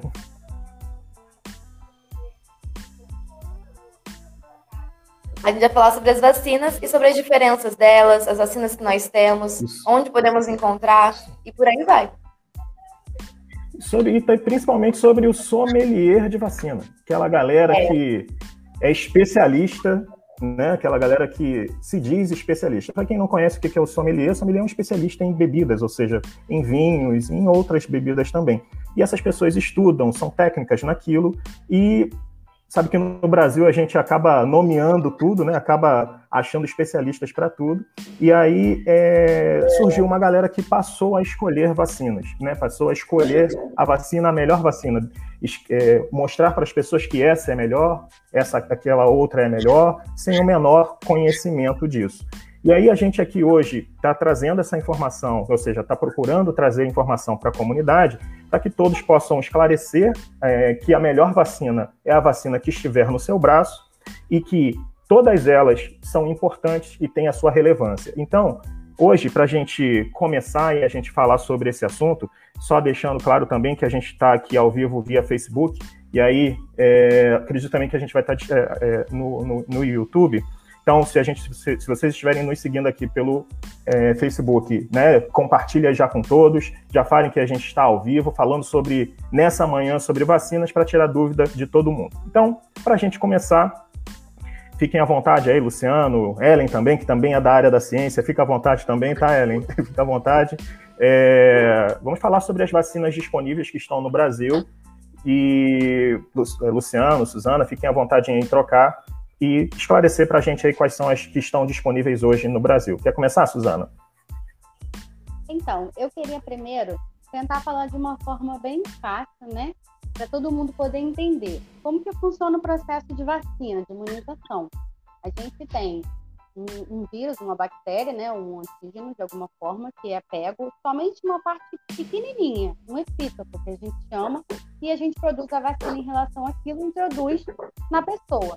Dentro do nosso organismo, a gente tem umas células de defesa, né? A gente chama, os mais conhecidos são os enterocócitos, né? A gente tem os basófilos, sinófilos, aqueles todos que vêm no hemograma, que a gente fica perguntando quais são aqueles nomes. Mas os leucócitos, as células de defesa, as células brancas, quando a gente introduz esse patógeno, né, geralmente é vírus vivo ou atenuado, é, morto ou, ou vivo, mas quando ele é vivo ele é atenuado, ele não pode, não tem o potencial de causar uma doença. Os leucócitos funcionam como se fossem soldadinhos, eles vêm, esse patógeno, eles vêm, seguram ele, estudam ele, criam mecanismos que eles possam bloquear quando tiverem contato novamente com eles. Então é dessa forma que funciona a vacina. A gente tem disponível é, algumas vias né, de administração. A gente tem oral, intramuscular ou subcutânea. Em relação à vacina do Covid, é só intramuscular, é no bracinho que a gente toma no deltoide, tá bom? E a dosagem é sempre 0,5, ou seja, meio ml, uma dosagem bem pequena. Sim? O que acontece é que às vezes a gente tem frascos com uma dose só, a gente chama de monodose, ou multidoses, que são frascos que vêm com várias doses. Então, aquele frasco que vem com várias doses não é para uma pessoa só, é dividido em várias, pode ser 5 doses ou 10 doses, é de acordo com cada fabricante. A gente tem disponível hoje, em relação ao Covid, ao coronavírus, né? Pela Anvisa, a Agência Nacional de Vigilância Sanitária. A gente tem quatro tipos de vacinas que estão disponíveis. A gente tem Coronavac, a gente tem a AstraZeneca, a gente tem a Pfizer e a Janssen. Você quer falar um pouquinho alguma coisa, Luciano? Pode continuar? Oi. então, é só realmente é, confirmando isso que você acabou de falar, é, a vacina realmente ele vai ajudar o nosso sistema imune, né, o nosso sistema imunológico, a produzir os anticorpos né, para combater aquele vírus é, é, em específico. Então, como você falou, a gente tem essas quatro, né, a Coronavac, a AstraZeneca a, a Pfizer e a Janssen liberadas, né? E se eu não me engano, só me corrija se eu estiver errado, eles têm mais duas também que estão em análise, né? Que é, a, a se eu não me engano, a Covaxin e a Sputnik, né? Sputnik, isso aí. As Nossa, duas, ambas, elas, elas fazem de forma diferente, mas elas ainda estão em análise pela Anvisa. A gente não, a gente não vai num laboratório e cria uma vacina. Tudo é passado, né, pela Agência Nacional de Vigilância Sanitária. A Anvisa que libera se pode ou não passar. Então, se elas já estão disponíveis, é porque a Anvisa já liberou a utilização no Brasil. Então, todas elas são seguras e eficazes. Exatamente.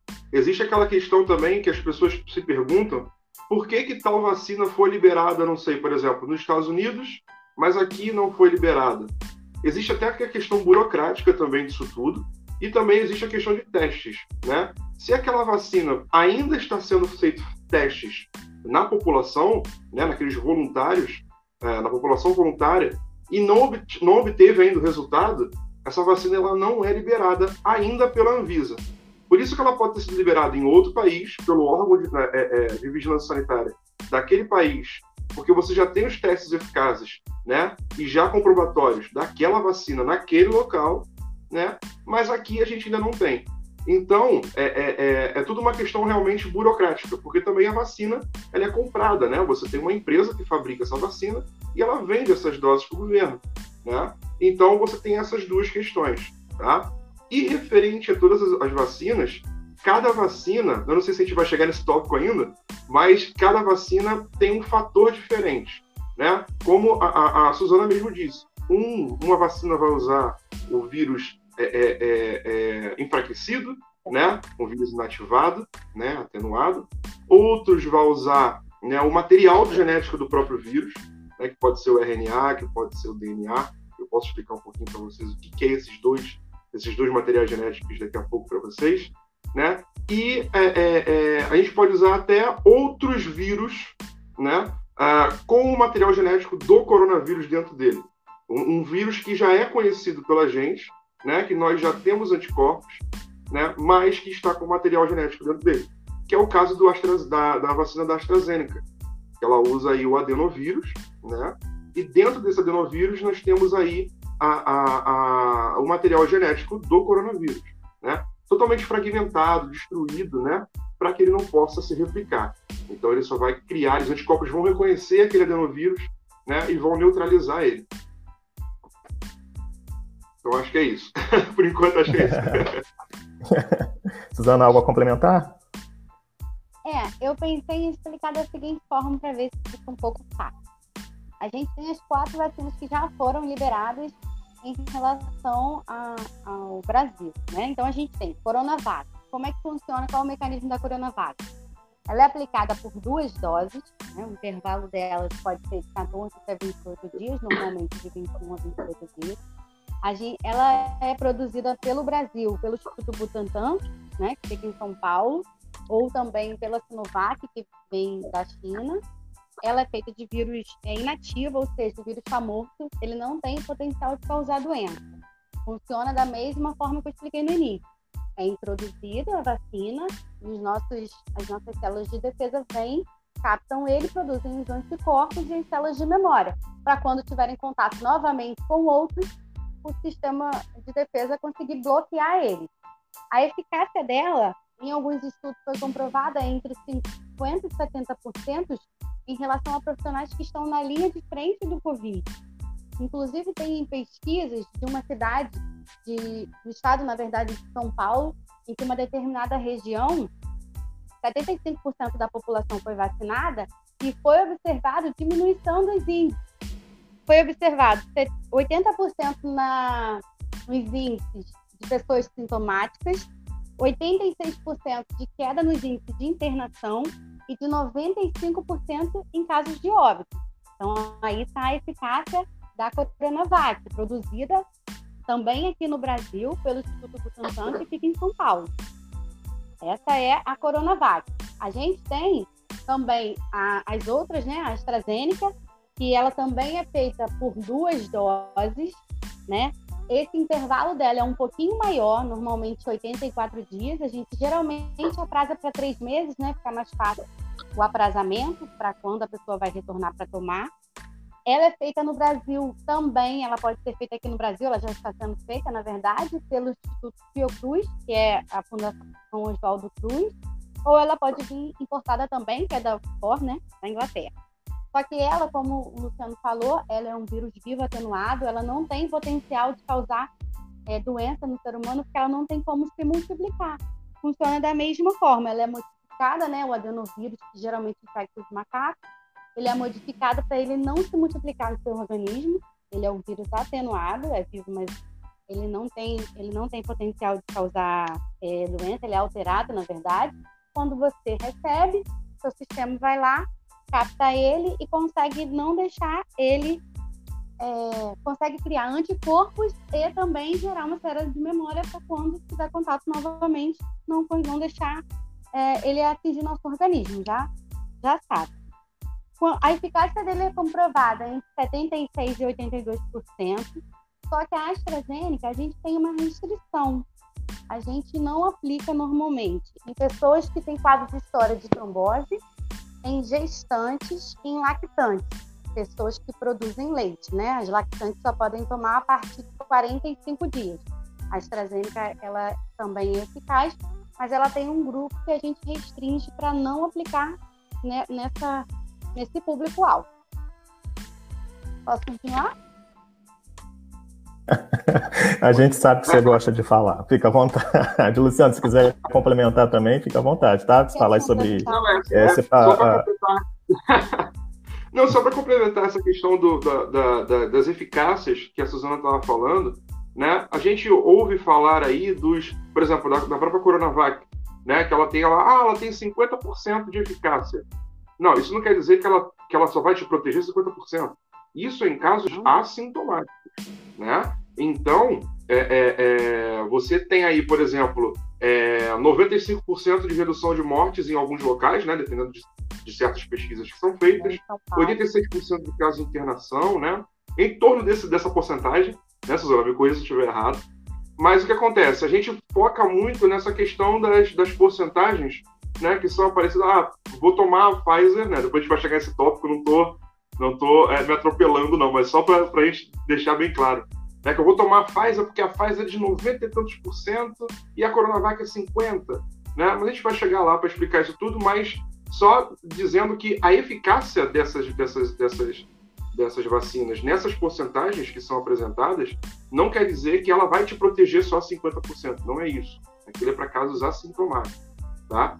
Mas vamos chegar lá e, e, e a Suzana tá, tá, maravilhosa explicando essa situação, que tá perfeito, tá perfeito. Continue aí, Suzana. é, tô nervosa. vamos lá. Aí ah, a gente vai pular para a terceira, que está disponível, que é a Pfizer, né? Ela, é a Pfizer é produzida pelos Estados Unidos, ou a BioNTech, que é pela Alemanha, né? depende do tipo de laboratório. Também são duas doses que são aplicadas nela. O intervalo dela é de 21 dias também, tá? Mas essa utiliza um código, uma, uma forma nova, é, é o RNA mensageiro. Ele tem um trechinho, né, do... Uma, uma pequena um pequeno trechinho genético do vírus e quando ele é introduzido, o nosso sistema cria como se fosse um anticorpo, um, um coronavírus, e aí o nosso, nossas células de defesa conseguem produzir um anticorpo para agredir aquele, esse invasor, de acordo com o RNA que foi feito pela vacina. Essa eficácia é, é comprovada mais ou menos entre 91% e 94%, e é o método mais novo que tem, né? mas também são duas doses. E a gente tem a última, que é a da Janssen, né? Pelos Estados Unidos, pela Johnson Johnson. Só que ela é dose única. Ela é dose única. Ela também é um vetor viral, mas também não é replicante, tá? Ele é modificado, ele é feito pelo adenovírus também, que causa resfriado em pessoas humanas, mas ele não tem o potencial de se multiplicar dentro do organismo, então ele não tem o potencial de causar doença acontece da mesma forma. É, esse vetor ap apresenta um pedacinho, lembra que eu falei no início, um pedacinho do vírus, e aí quando o nosso sistema imune entra em contato, ele tem como é, criar anticorpos, né, e ter aquela célula de memória para quando tiver contato novamente com os vírus, nosso sistema de defesa conseguir bloquear. A eficácia dele foi, foi descrita entre 64% e 72%, tá? Mas ele a princípio, ele é só uma dose, tá? Não precisa tomar outras doses. Essas quatro são liberadas pela Agência Nacional de Vigilância Sanitária, pela Anvisa. Mas a gente já tem as outras duas que a gente falou no início, né? A Sputnik, que é da Rússia, ela usa também da mesma forma o agente viral, né? Um vírus vivo, mas não replicante, pelo adenovírus também. A diferença é essa você toma em duas doses, mas a primeira dose é diferente da segunda. Lembra que eu falei que alguns frascos vêm multidoses? Essas multidoses são as mesmas. Você toma Coronavac, você vai tomar a mesma de segunda dose. A da Sputnik, não. Cada dose é feita de um adenovírus diferente. E a gente tem a Covaxin, que é produzida pela Índia, né? Esse é vírus inativo, são duas doses também, porém elas ainda estão em análise. O que eles descreveram nos artigos, né, a, a literatura até o momento, é que a Sputnik teria 91% de eficácia e a Covaxin 78% a 89%, mais ou menos. Essas são, por enquanto, as quatro que foram liberadas e as duas que ainda estão em análise. É só, é, só... Ah, desculpa, perdão, você pode falar. A gente tem umas perguntas aqui é, alguém perguntou sobre eficácia. Tem como voltar na pergunta da eficácia, que eu acho que a moça fez. Ela perguntava se todas sobre a eficácia de todas as vacinas. Aqui, achei. Bom dia. Com relação à eficácia das vacinas, todas são realmente eficazes, tendo em vista a porcentagem de eficácia apresentada nos estudos? Exemplo, a Coronavac, que acabou sendo menos eficaz nos idosos. Logo, eles teriam que. Logo, eles que foram vacinados primeiro, né? Com, com isso, qual é a necessidade há uma necessidade de uma terceira dose?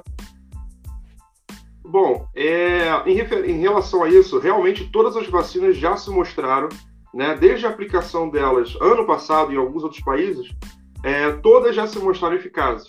Tá?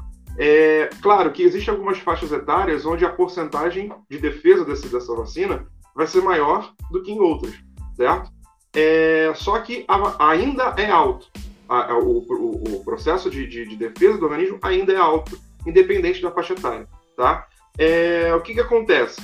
Por isso que é importante, né? Por isso, ah, a Coronavac se mostrou menos eficazes, né, é, é, em questão nos idosos do que em, em, em, pessoas mais jovens.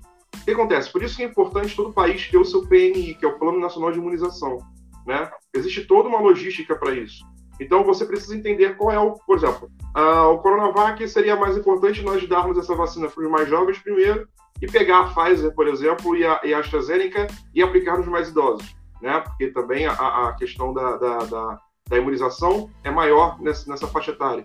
Então, só que o que a gente tinha disponível aqui agora era o quê? As duas primeiras vacinas que foram disponíveis em janeiro, a AstraZeneca e a, a, a, a Coronavac. Então, o que acontece? Nós precisamos imunizar a nossa população. E o que a gente vai fazer?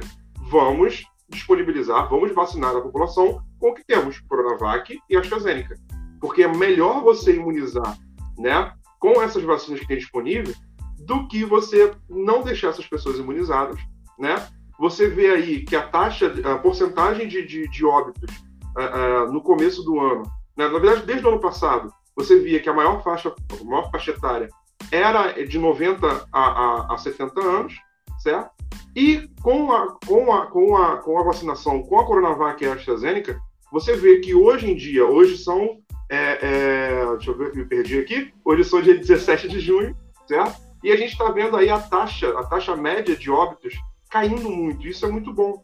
Então, lá desde janeiro até agora, a gente já consegue ver que a Coronavac né, e a AstraZeneca, que foram as primeiras a serem é, é, aplicadas lá no início, deram os resultados esperados, certo? Mas é importante que nós tenhamos aí um plano nacional de imunização justamente para isso. Eu acho que uma outra dúvida frequente que vem atrelada à questão da Coronavac é a eficácia dela em relação à nova variante, né? Que são as que surgiram mais recentes, já que ela foi feita bem no início, foi a primeira vacina que saiu, então a, a eficácia dela sempre fica em dúvida em relação a isso, né? Uma outra pergunta que está aqui é qual é a porcentagem, é, a partir de qual porcentagem da população vacinada podemos relaxar? Digo, é, já atingimos a imunidade de rebanho. Suzana, quer falar? é, bem, é, acontece sim. Como é uma doença nova, ela ainda está em estudo, então a gente precisa dos artigos científicos para a gente ter uma resposta concreta. Acontece a variação em várias formas, a gente tem inclusive na influenza. Todo ano você toma influenza, por quê? O vírus sofre a mutação, então todo ano você precisa tomar a influenza. Você tomou em 2019, você tem que tomar em 2020, tem que tomar em 2021. Então, isso a gente vai precisar estudar. A gente acredita que mesmo o Coronavac tendo essa porcentagem um pouco mais baixa, ela melhora, ela tem como dar um, um suporte para amenizar os casos graves da doença. Eu, por exemplo, estou na linha de frente, eu tomei Coronavac e eu, quando eu peguei o, o coronavírus, eu tive só sintomas leves, sintomas brandos, entendeu? Lógico que cada organismo vai reagir de uma forma diferente. Sim, porém a gente precisa ter mais estudos para comprovar se for diagnosticado tem uma nova variante que ela ainda não está incluída dentro dessa, de repente eles vão ter que criar uma nova ou aprimorar. Aí a gente precisa ter os estudos para comprovar isso. A princípio, todas elas são eficazes contra as formas graves da doença, que é isso que a gente quer. A gente quer imunizar um quantitativo grande da população para evitar justamente a propagação para todos. E aí a gente tem os variantes, o que, que a gente tem como é, que a gente tem como bloquear. Algumas pessoas têm problemas de trombose, algumas pessoas estão gestantes, não tem como usar, não tem como tomar algumas. Então elas têm que tomar certas específicas. Da mesma forma como ainda está em análise em relação aos menores de 18 anos. Estão em estudos para liberar a menor de 18 anos algumas, algumas vacinas. Então, a gente está aí e eu acho que, gente, a vacina boa, como foi dito anteriormente, é a vacina no braço, todas elas são eficazes e a gente tem que fazer a nossa parte, colocar no local do outro e tentar seguir e fazendo a nossa parte, tem que tomar vacina, independente de qual seja. Não tem como ficar escolhendo, ah, eu quero essa, eu quero aquela. Não, você tem que tomar que está disponível, que é uma proteção sua e uma proteção do próximo. É, uma, uma, até comple... Oi, desculpa, Léo, perdão. Não, pode falar, pode falar. O que, é o que acontece? Só complementando, a gente está falando muito de vírus, a gente está falando muito de vacina, a gente está falando muito de replicação, mas é, é, é, que que, como o vírus funciona? O que, que é um vírus? Né? As pessoas precisam entender isso. Né? O vírus ele não é considerado um ser vivo. Ele não tem célula. Né? Ele tem uma capa de proteína, onde lá dentro ele tem o material genético dele, que é o DNA ou o RNA, depende do vírus. Né? O que acontece? Esse vírus, quando entra dentro do nosso organismo, entra dentro, como é redundante isso, mas tudo bem. Quando ele entra no nosso organismo, né, ele tem algumas espículas, né, que são chamadas de spikes, né, e essas espículas, esses espinhos, ficam presos no, no, no, nas células, nos receptores das células, né, e é como se fosse um processo de chave cadeado. Eles se encaixam e abrem a membrana da, da célula e ali ele deposita o material genético. Quando ele, ele, quando ele deposita o material genético, esse material, esse material genético vai direto para o núcleo da célula. E ali, né, quando você tem a leitura do DNA, do, do, nosso DNA normal dentro da célula, ele acaba lendo também o DNA ou RNA do vírus, né, se tornando um vírus, digamos assim. Né? Então, quando o vírus, é, é, por ele ser, não ser um ser vivo, ele é um ser muito simples. Né? Então, para ele sofrer uma modificação, para ele sofrer uma mutação, é muito rápido. Então, o que acontece? Para que o vírus possa mutar, ele precisa entrar no organismo de alguém, certo? Então, quanto mais a maior a probabilidade desses vírus circular, maior a probabilidade de gerar uma mutação, né? Por isso que a gente tem aí, hoje, se eu não me engano, cinco variantes diferentes.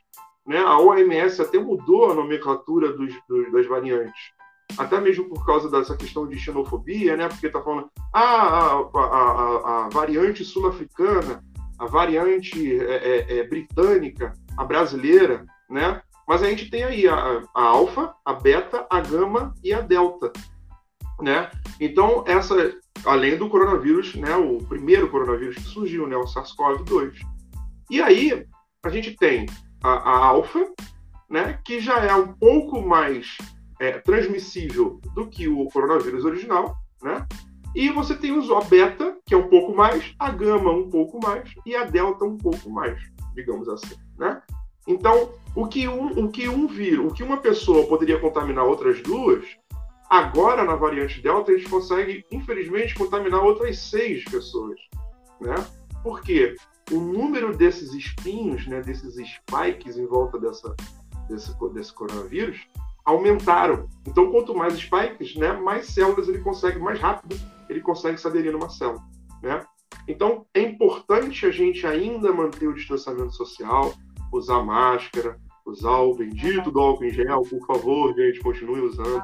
Né? Lavar as mãos, exatamente. Por quê? Porque a gente não consegue replicar o vírus.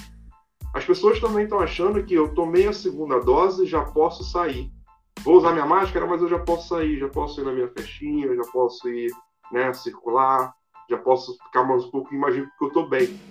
Não está 100%, né? E além do mais, existe aquela questão de empatia também, porque você pode pegar o vírus e passar para uma pessoa que ainda não tomou a vacina. Então é importante a gente manter essa questão de distanciamento. Olha, isso é maravilhoso, esse vídeo é maravilhoso. Ô, ô, meu coordenador, dá um pause aí rapidinho. Obrigado.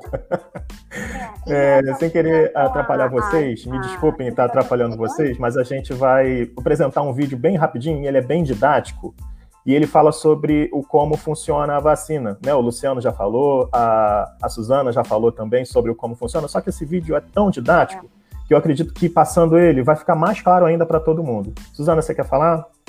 Léo, então, é só complementando que na pergunta estava falando sobre quando a pessoa ficaria tranquila. Então, isso vai depender né, de cada município, mas você viu que pelos estudos, na cidade onde 75% já tinham tomado a vacina, houve grande diminuição, tanto de internação, de casos, de morte. Então, assim, a gente não tem como dar um, um cálculo exato, mas a gente vê que com 75% já a eficácia já é bem elevada.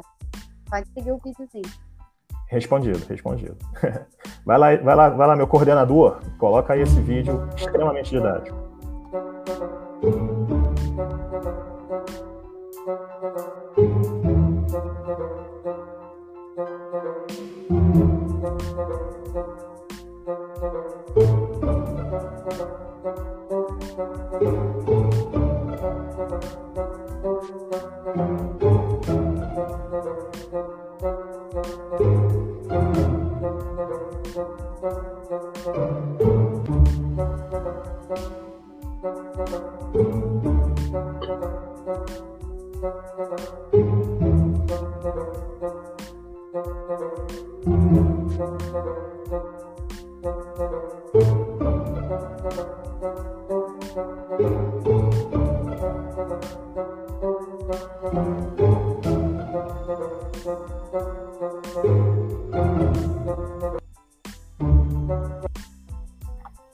Acho que de tudo que vocês falaram, vocês foram extremamente, né, é, disse, dissecaram o, o, esse primeiro momento aí que a gente falou sobre as vacinas disponíveis. E esse vídeo vem para complementar e trazer para toda a comunidade hoje que frequenta, não só a que frequenta a paróquia, né, que hoje a Pascom ela tem esse trabalho, né, de, de informar, né, e a gente está aqui para trazer essa a informação para a comunidade e também de outras pessoas que estão aqui hoje e que também podem compartilhar esse conteúdo para trazer mais informação para todos. Temos uma pergunta aí da, da, da Pfizer, da Pfizer, ó, da Pfizer, que, mas a gente já vai entrar nesse assunto agora, que é sobre as reações mais comuns, e aí eu acredito que vai responder essa pergunta. Então, Luciano, é, é, Suzana, fiquem à vontade em falar tá, sobre as reações mais comuns, e aí depois a gente vai abordando os demais assuntos. Nossa, esse videozinho foi muito bacana, foi muito legal, bem, bem explicativo mesmo. Então, é, algumas vacinas podem ter algumas reações sim, normalmente. As reações mais comuns são dores no local da aplicação, né? Pode ser fadiga, que é o cansaço, pode ser mialgia, que é dor no corpo, pode ter outros sintomas, como febre, como náuseas, como cefaleia, que é a dor de cabeça. O que, que acontece? Quando vem esse invasor e o nosso sistema de defesa vem, ele tenta fazer de tudo para controlar ele, e aí pode gerar uma febre, pode ser que no local da aplicação fique um carocinho, fique inchado, pode ser que dê uma íngua. Que, que é importante? Quando você tem, quando você tiver alguma, alguma reação, voltar no lugar que você recebeu a vacina para que seja notificado. A gente existe lá no campo onde eu vacino, eu digito que eu, que eu dei a vacina na, na pessoa, né, no CPF tal, na pessoa, e também tem um campo de reação diversa, mas são coisas que podem vir a acontecer. Todas as pessoas vão ter a reação? Não. Os organismos reagem de forma diferente. Pode ser, eu conheço pessoas que tomaram AstraZeneca, uma teve reação e a outra não eu tomei a vacina e eu não tive. Então, isso é muito relativo, não é uma via de regra, não é porque você tomou que você vai ter algum tipo de reação. Pode ser que você tenha, mas está tudo descrito, é uma vacina nova, lembra, está ainda em análise, em estudo, eles estão acompanhando, mas pode ser que tenha. Não necessariamente é uma regra. Se tiver, sabe que são coisas normais. Então, é, até completando essa, o que a Suzana tá acabando de, acabou de falar, realmente todas as vacinas né, podem surgir reações adversas. Isso é normal. Né? Por quê? Todo medicamento ele pode gerar uma reação adversa em você. Há um simples Dorflex que você vai tomar. Né? Se você for ler a bula lá do Dorflex, você vai ver algumas reações adversas e falar assim: Meu Deus do céu, eu não vou tomar isso não. Não vou né? tomar, não. Só que se você é, exato. Né? As pessoas já falam assim, nossa, eu não vou tomar isso. Mas, cara, você está sentindo uma dor absurda no braço, em qualquer, qualquer músculo, né? Uma dor, e você precisa tomar esse remédio. Você vai falar, não vou tomar por causa da reação adversa, né? Não, você vai tomar, você precisa se curar, né? Você precisa acabar com, aquele, com, aquele, com, aquele, com aquela dor, né? Então, é, é, só que se você for ver a porcentagem, né, a probabilidade de você é, é surgir aquela reação no seu corpo, ela é mínima, né? Vamos colocar aí um 0,1%, digamos assim. Né?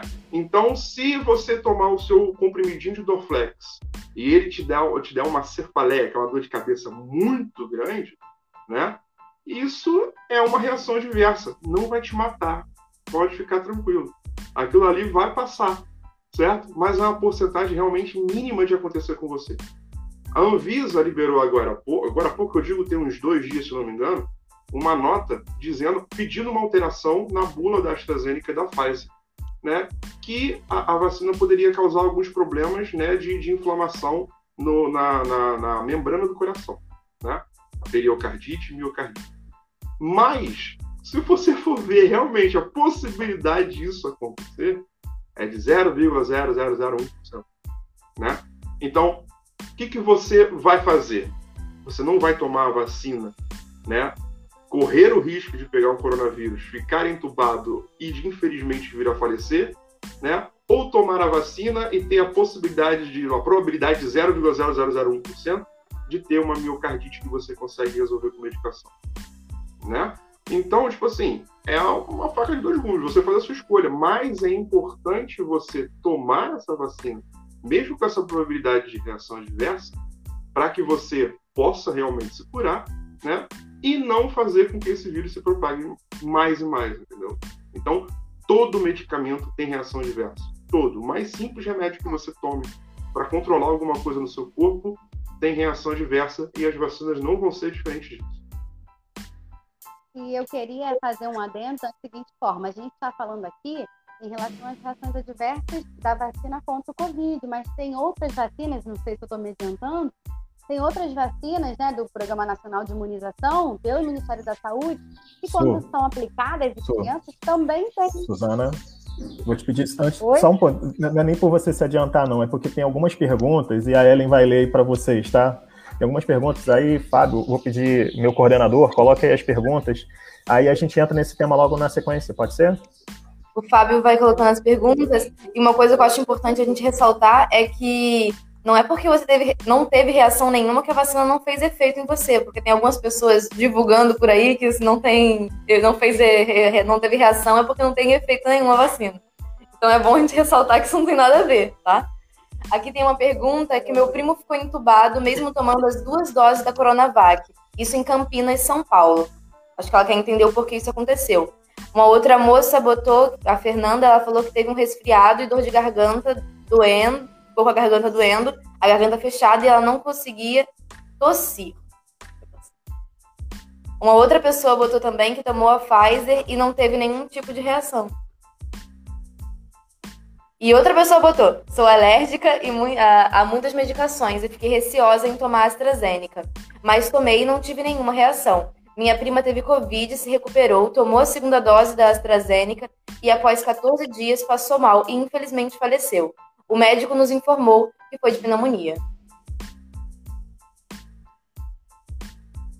Então, é, só realmente reafirmando aquilo que a gente acabou de falar, tanto eu como a Suzana acabamos de falar. É, não é porque você se vacinou, não é porque você tomou a segunda dose que você está completamente imune. Nenhuma vacina te protege 100%. Desde os tempos mais primórdios, onde existiam as vacinas, né? nenhuma delas tem 100% de eficácia. A vacina não é uma cura, a vacina é um tratamento, certo? Então, é, infelizmente, pessoas que tomaram duas doses da vacina vieram a falecer, né? Por quê?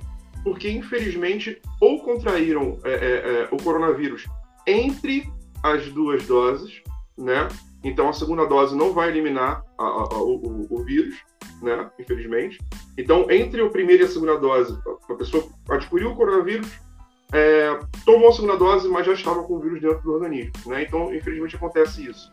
É, ou já tomou a segunda dose, mas muito tempo depois, né? Como teve o caso aí que eu vi nas perguntas, uh, que infelizmente veio a ficar entubado, né? Acontece também, porque pode ter sido uma variante um pouco mais forte, né? É, então, existem inúmeras coisas que podem vir a ocorrer, né, que podem quebrar, entre aspas, né, esse, esse, esse, esse, esse processo de tratamento, digamos assim. Né? Então, por exemplo, tomei a segunda dose, né, mas por, por, algum, por, por algum motivo ou por motivo de terceiros eu acabei adquirindo coronavírus novamente. Né? Então, e, como eu falei, não tem aquela questão do 100%, né? Existe uma porcentagem que mínima né, de você ainda é, é, desenvolver aquela doença. Né? Infe graças, na verdade, graças à vacinação, isso é mínimo. Né? Não é 0%, mas ainda é mínimo. Então acontece. Tá? Então, por isso que mais uma vez a gente bate na tecla. Tomou a segunda dose, maravilhoso, show de bola. O risco de você não vir a óbito, né? O risco de você não vir a óbito é muito grande, tá? Então, é, fique em casa, mantenha o distanciamento social, lava a mão. A gente até ri, eu tô até rindo, porque é realmente alguma coisa que a gente tem que bater na tecla mesmo pra galera continuar fazendo. Né? Ô, Suzana, pode falar. Então, então eu, queria, eu queria falar o seguinte. É, inclusive, uma das regras, né, quando você vai tomar vacina, é você não, não ter nenhum sintoma. É você ser sintomático. Quando a pessoa fala que tem algum sintoma, a gente não aplica vacina na pessoa. Exato. Alguém colocou em uma das perguntas é, que a pessoa tomou as duas doses e teve o, o coronavírus. O, o, as vacinas a gente acabou de explicar aqui, né? Podem ser de vírus vivo, mas modificado, que não causa doença, ou do vírus é, morto, né? Inativo. Então, vacina não tem o potencial de causar doença. A vacina é para o nosso sistema de defesa conseguir identificar criar mecanismo, igual o videozinho mostrou, quando tiver contato de novo, eles conseguirem é, bloquear essa forma. Então, a vacina não tem potencial de causar doença. Da mesma forma como o vírus da, da gripe, né? A influenza. Eu vejo várias pessoas falando, ah, eu tomei a vacina e fiquei doente, porque você estava pré-disponível a ficar doente né? Alguém, alguém até colocou aqui numa, numa pergunta numa frase, não, não, não lembro agora, a vacina não tem o potencial de causar a doença, não, ela não vai criar. Só que cada organismo vai reagir de uma forma diferente, né?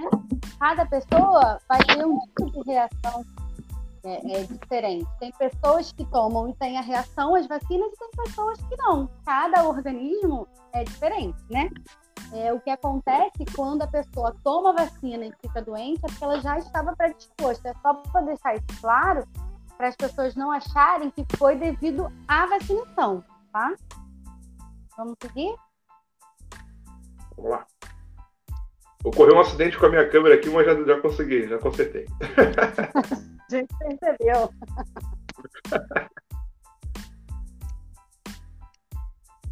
Tem pergunta aí, Eli. Uma outra pergunta. Por que São Gonçalo está mais avançado na vacinação do que os outros municípios? Ó, é, isso aí assim, vai ah, pode, perdão, não, não, desculpa, só para falar uma coisa que a gente na discussão da pauta, a gente estava falando sobre isso, sobre isso, né, e a gente conversou nas nossas reuniões sobre e isso, lógico, é uma percepção, lógico que de repente vocês podem ter um olhar diferente, mas é mais de uma percepção.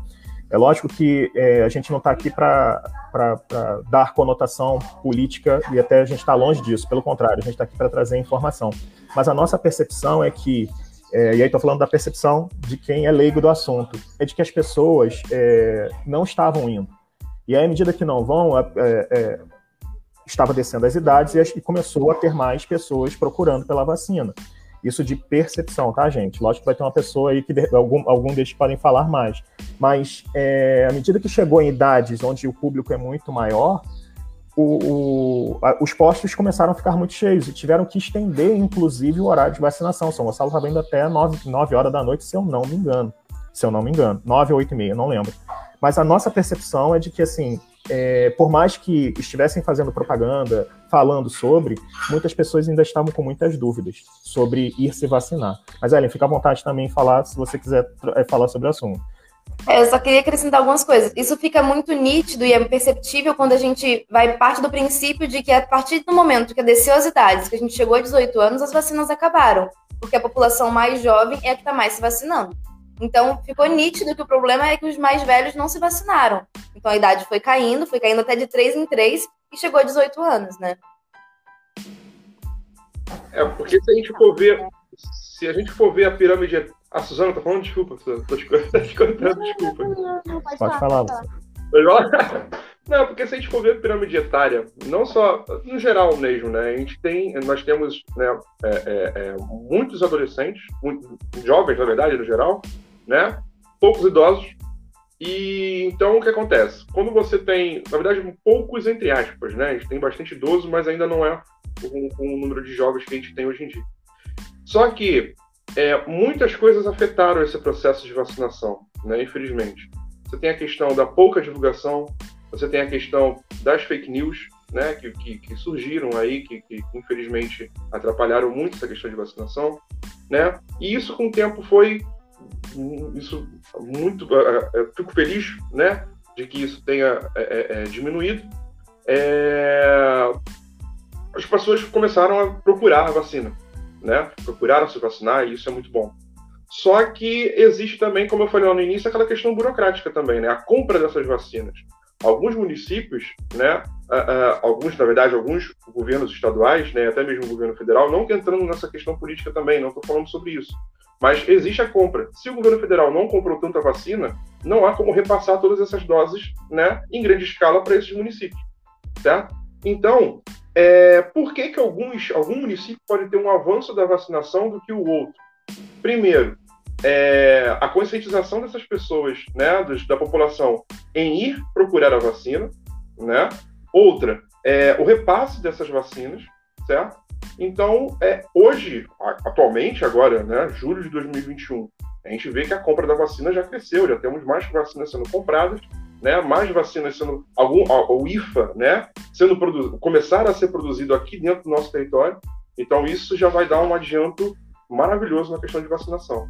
Então, se um município, né, só resumindo, se um município é, é, está vacinando mais que o outro, isso tudo tem a ver com lá no início, lá em janeiro desse ano, né, com o repasse de vacinas, compra de vacina.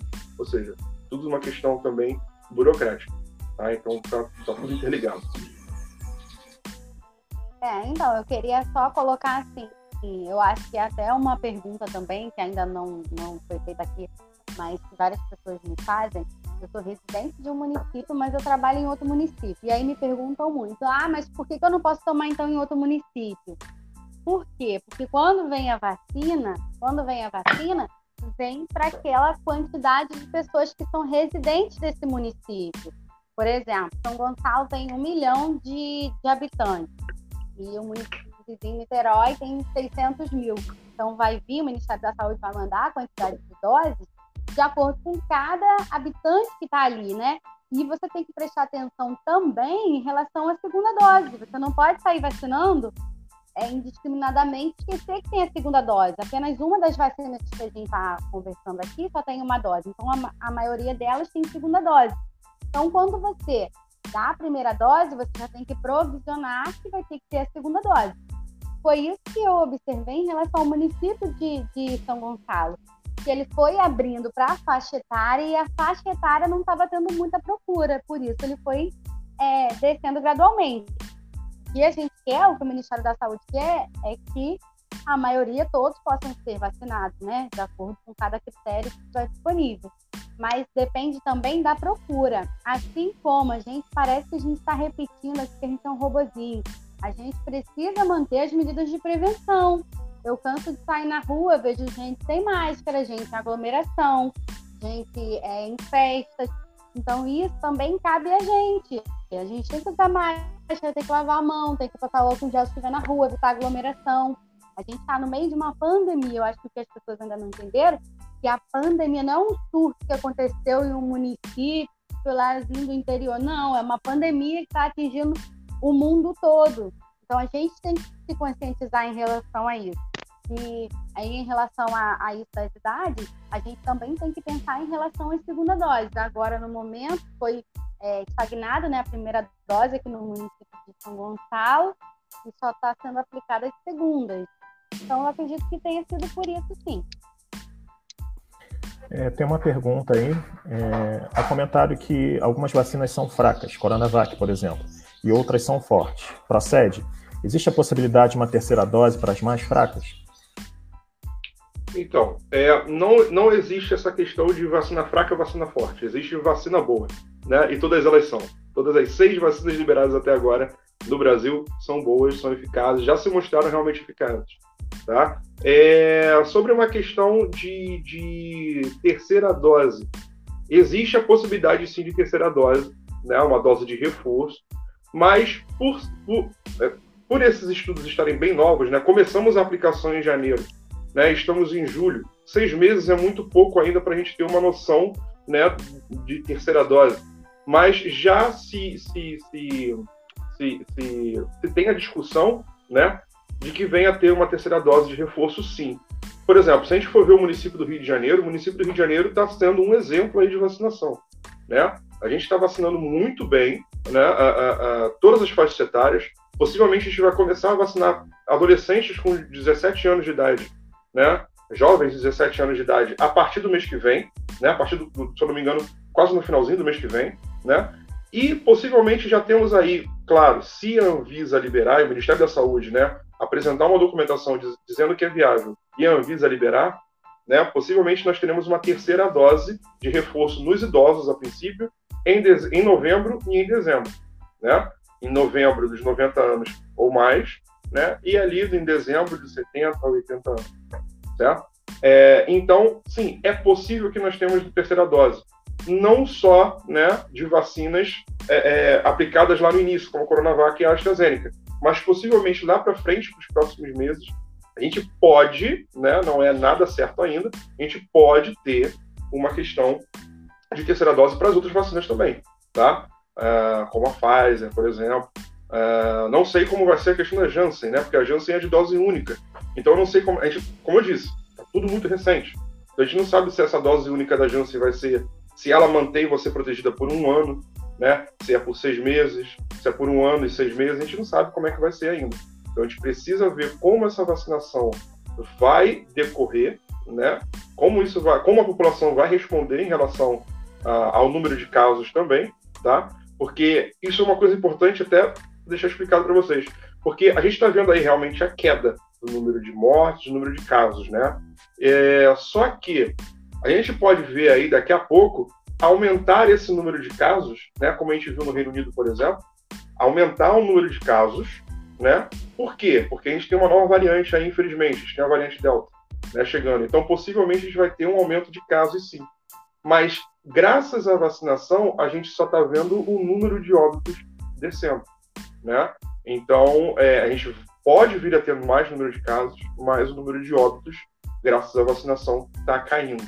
Né? Então, com esses dados, é que a gente vai lá na frente dizer, ó, precisa da terceira dose, não precisa da terceira dose, né? Então a gente tem que aguardar aí a princípio. É, temos mais uma pergunta. Pode falar. Então, não, alguns artigos que eu li, né, em relação a, a, ao tempo, estavam dizendo que é, é, uma, é uma vacina nova, né? Uma, é, um, é tudo novo para gente, então a gente precisa de um acompanhamento científico para ter validade. Então, os artigos dizem que por seis meses, né, as pessoas estão é, garantidas, mas que ainda estão em análise, essas pessoas que estão dentro desse projeto, desse estudo, ainda estão sendo acompanhadas para ver se vai aumentar esse prazo. Então, a princípio, a gente sabe seis meses que tem a proteção, podendo aumentar. Então, tudo depende de acordo com o andamento, como vai ser, e de acordo com os estudos. Pode falar, próxima pergunta. É, a Fernanda perguntou se, se as pessoas. Luciana, eu tenho uma pergunta para fazer. Se as pessoas é, tomassem a terceira dose, elas teriam que fazer alguma. Elas poderiam fazer alguma reação nas pessoas? É, eu queria, eu só queria é, agradecer que tem um pessoal que eu estou vendo aqui, amigos meus, Fernanda, minha aluna lá do Colégio do Aula, muito feliz de vocês estarem aqui fazendo essas perguntas, obrigado. Mas, é, Fernanda, sobre a questão das reações, é, as reações podem acontecer tanto na primeira, como na segunda, como na terceira e quarta, quinta dose, se for necessária. Pode acontecer. Só que acontece. É, quando você nunca teve esse vírus, digamos assim, né? Você é, é, é, pode sofrer reação na primeira dose. Na primeira dose, a reação é mais comum de acontecer. Né? Na segunda e possivelmente terceira dose, é mais difícil de ocorrer uma reação. Tá? Então, é, é, é pode acontecer, como eu disse, existe uma questão de probabilidade, né? É, é, você toma o seu Dorflex lá, não sente nada, mas na outra vez que você for tomar, você uma dor de cabeça por causa do Dorflex. Acontece, é uma probabilidade, vai de organismo para organismo, tá? Então, pode ser que aconteça uma reação nas outras doses, mas é mais comum você ter reação na primeira. Né? Eu, por exemplo, eu tomei a primeira dose tomei da, da Pfizer, né? E eu saí do posto super bem, eu cheguei dentro do Uber, eu pedi um Uber, entrei no Uber, sentei no Uber, minha cabeça começou a latejar. Cheguei em casa, descansei um pouquinho, fechei a cortina, deitei um pouquinho, passou, né? Eu vou tomar minha segunda dose aí mês que vem, né? E é, é, vai depender muito. Assim como outras pessoas, professores, amigos meus da escola que tomaram a Pfizer também e não sentiram absolutamente nada, né? Então, isso vai variar também de organismo para organismo, né? De pessoa para pessoa. É, só para a gente, a gente está chegando a uma hora já, nem parece, né? Papo bom, passa rápido, a gente nem percebe, né? E aí eu vou é, fazer uma pergunta aqui a vocês, e Suzana estava até já falando sobre ela, para a gente tentar fazer essas duas perguntas numa só, tá? É, outras vacinas que a gente normalmente toma e não tem, né? Tem reação ou pode não ter reação, se vocês têm exemplos aí para dar para gente. E essas vacinas, outras vacinas, ou a própria vacina para que combate o coronavírus, eu posso chegar lá e. Não, não, essa não, eu quero essa aqui. Eu posso fazer isso, Eu quero o combo então, da vacina tal. Eu posso lá fazer isso, gente? Vamos entender. A vacina do Covid ela está é, disponibilizada nos polos sanitários, né? Em locais específicos. Não é naquele postinho que fica lá na esquina da minha casa. É num polo sanitário que ela está disponível. Estão disponíveis nos postos pequenos, que a gente chama de postos de saúde, né? São as vacinas de rotina do Programa Nacional de Imunização. São essas de rotina que as crianças tomam. As do Covid, elas estão nos polos sanitários, né? Até porque tem a questão de multidoses, né? Tem monodose, tem multidose.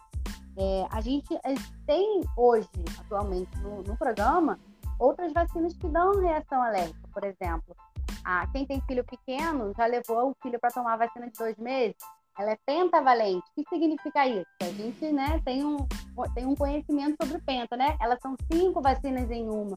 Então, ela pode causar algum tipo de reação? Pode.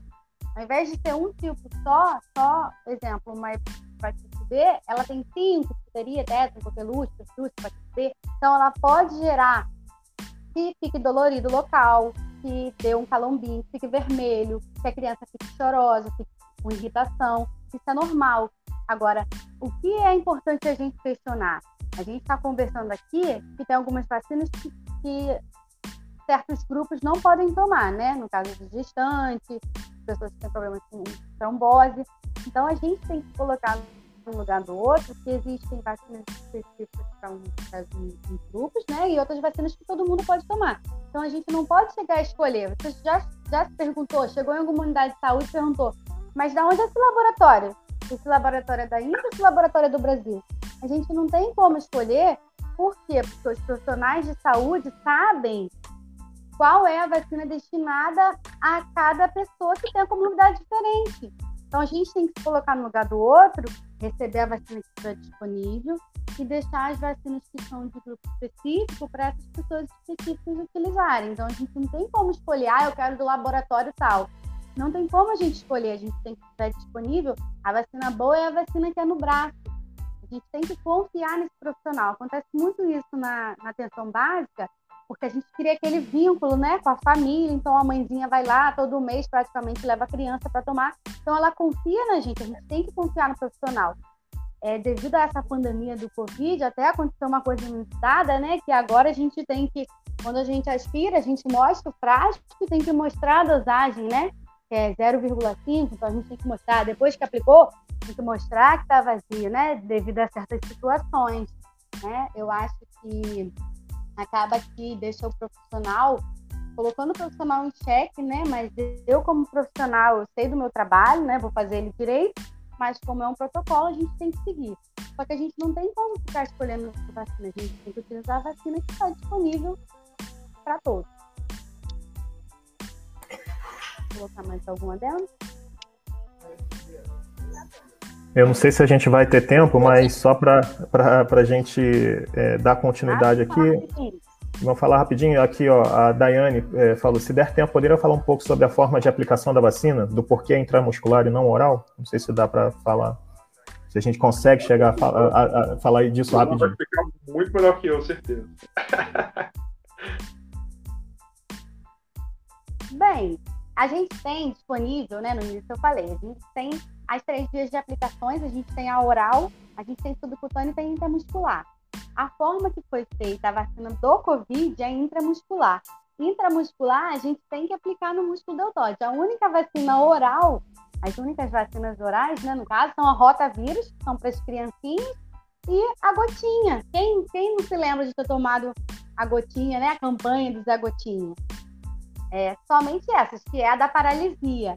O que eu queria colocar aqui em, em questão em relação à imunização seria o seguinte: a gente está falando que tem outras formas, né, outras vacinas que também causam doenças. Eu queria explicar aqui, se vocês, não sei se vocês acompanham, né, o, o dia a dia da saúde.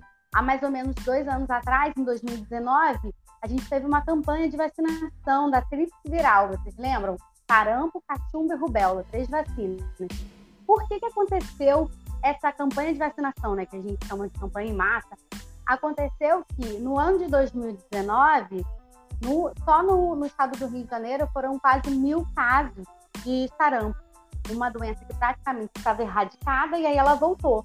O que, que a gente quer com isso? Todo mundo tem que tomar vacina, é, mesmo que já tenha tomado, tá? já tem duas doses, eu tenho que tomar de novo. Por quê? Porque a gente tenta fazer esse bloqueio e não deixar que alguém que fique sem a, a imunidade, né, sem aqueles anticorpos, sem a lembrança, então todo mundo toma vacina de novo. Por quê? Porque é uma doença que estava voltando, ou seja, a gente precisa se vacinar para a gente tentar fazer essa contenção, esse bloqueio, não deixar o Covid avançar.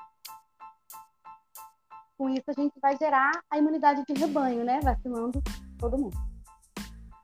Agora, é, é intramuscular, porque foi feito assim, dessa forma de aplicação, né? Seria bem mais fácil a gotinha pra gente, né? Oh, Mas nossa, foi intramuscular. Muito, muito mais fácil e mais rápido, né? Pois é. é deixa eu falar uma coisa para todo mundo. Cada gotinha, tá gotinhas. Exatamente, exatamente. Só falar para vocês rapidinho, para quem frequenta a paróquia, né, a Nossa Senhora de Fátima, é, há necessidade de marcar para que possa participar. Né? Tem lá um, um, um, aplicativo onde a gente realiza a marcação para poder é, é, participar das missas. Lembrando que todas as missas seguem os protocolos né, de, de, de higiene, de segurança, e é, a gente vai fazer uma pesquisa para saber a cobertura vacinal na, na nossa paróquia. Então, se vocês forem abordados lá pelo pessoal que faz a acolhida, a liturgia, enfim, é, a gente vai perguntar sobre se você já tomou a primeira, a segunda vacina, a, a segunda, a primeira, a segunda dose, para a gente saber como está a cobertura vacinal dentro da igreja e saber se a gente está, o percentual de pessoas que já se vacinaram. Uma, é importante que vocês respondam, é importante que vocês participem, para que a gente saiba como anda né, o, a vacinação na nossa paróquia e saber e incentivar também quem ainda não se vacinou esse papo aqui é um pontapé inicial, né, para que a gente é, é, faça esse processo lá na igreja e consiga saber a, as pessoas que já estão vacinadas e esse percentual. Então, quando a gente começar, por favor, respondam. Lembrando que a gente vai respeitar, vai ser anônimo, né, é, respeitando aí a lei geral de proteção de dados, a gente não vai perguntar nome, a gente só vai perguntar se você tomou ou não tomou, e em cima disso a gente vai fazer um percentual e compartilhar com todo mundo via nossas redes sociais, tá bom? Então, Ellen, algo a acrescentar? Eu tô com dificuldade de ligar o microfone e desligar. a Suzana quer falar alguma coisa. Fala aí, Suzana. Eu vou falar só mais um pouquinho, é só um pouquinho mesmo, prometo. Então, eu queria deixar aqui de contribuição, não sei se está ajudando, né? A, a, esse conhecimento que eu tenho, queria passar um pouquinho para vocês. O que, que eu queria passar para vocês? Eu falei aqui para vocês que a gente tem as vacinas que são monodose, ou seja, uma dose só, e as multidoses. Esses frasquinhos de, de na multidose, a, a, vacina do Covid é nova, né? De acordo com o Programa Nacional de Imunização, a gente tem vários tipos de, de validades diferentes, mas as do Covid em específicos, normalmente eles duram de 6 a 8 horas. Então, é por isso que em determinados locais, né, em determinadas regiões, a gente viu que algumas pessoas ficavam esperando para ver se tinha sobra. O que, que acontece? Quando você abre um frasquinho que tem 10 doses, você só utilizou 5, se passar aquela determinada hora em que ela foi aberta, é necessário desprezar. Era isso que acontecia em alguns determinados locais.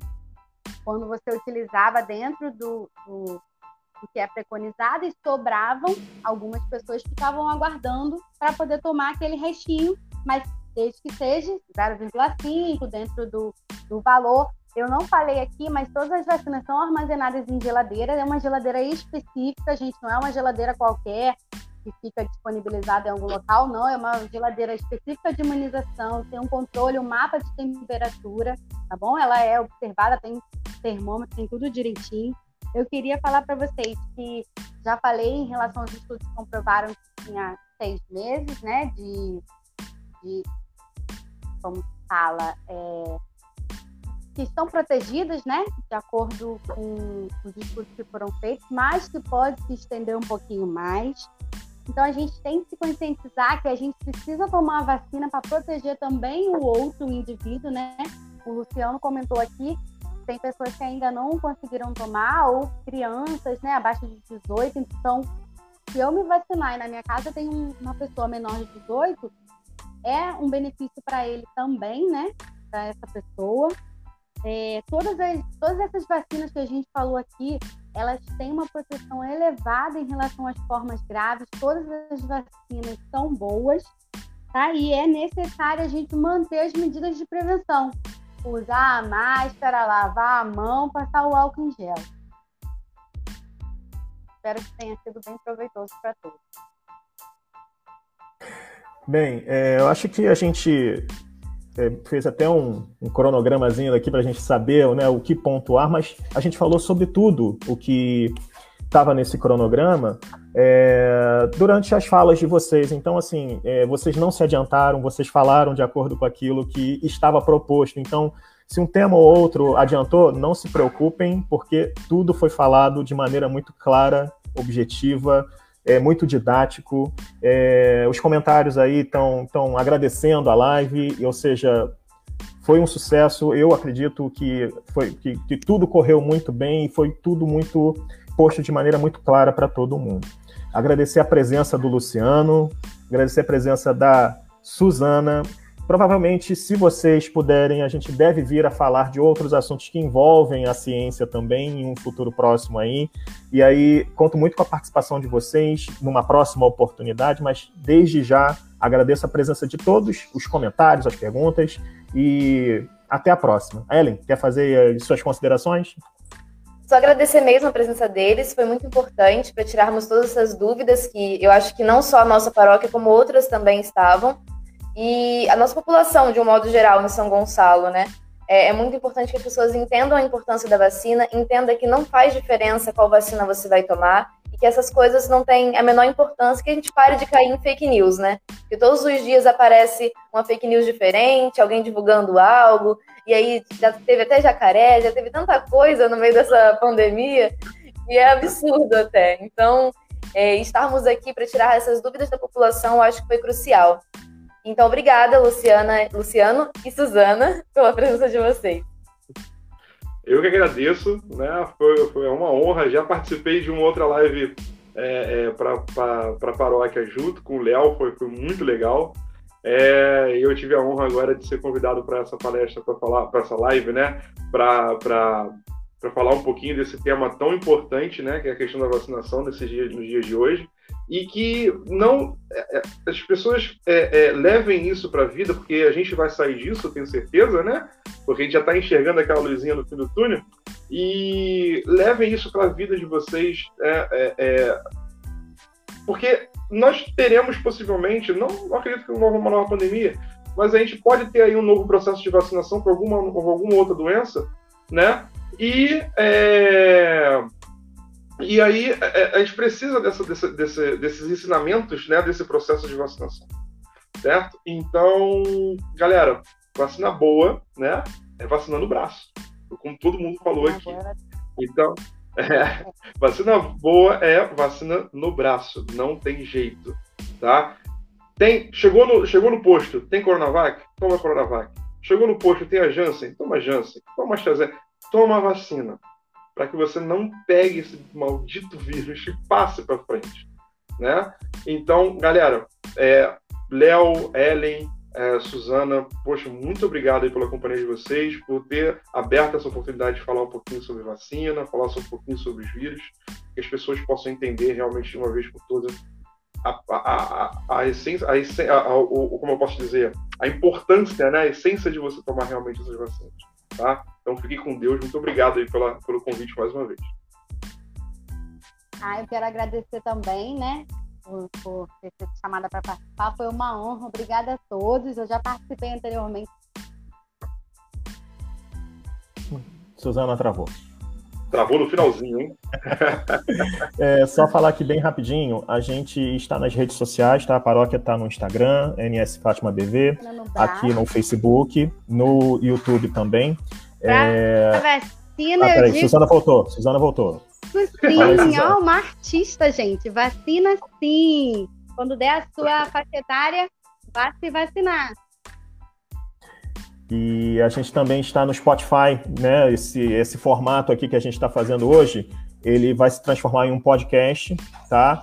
E a gente vai também disponibilizar ele no Spotify. Então a igreja está aí trazendo informação de todos os modos para que possa é, tornar aí o pensamento crítico, trazer o pensamento crítico e as pessoas possam entender de que a gente não tem que dar atenção a fake news. Cuidado com os grupos de família, cuidado com notícias onde você só lê a, a, a, a informação inicial. Busque fontes seguras. Tanto que hoje a gente está trazendo pessoas aqui hoje que são conhecedoras, que estudam, que são pesquisadoras, ou seja, para que a gente traga o máximo de informação que seja relevante, né, para que você torne o seu pensamento crítico e possa ter o máximo de informações para não tomar nenhuma decisão errada, ok? Mais uma vez agradeço a todos, obrigado pela presença, presença ilustre das duas é, da, da Pastoral de Libras, que está ajudando a gente hoje aqui com a janela acessível, a Jaqueline, a Adriana, obrigado a todos. É isso, gente, até a próxima. Valeu, galera, obrigadão.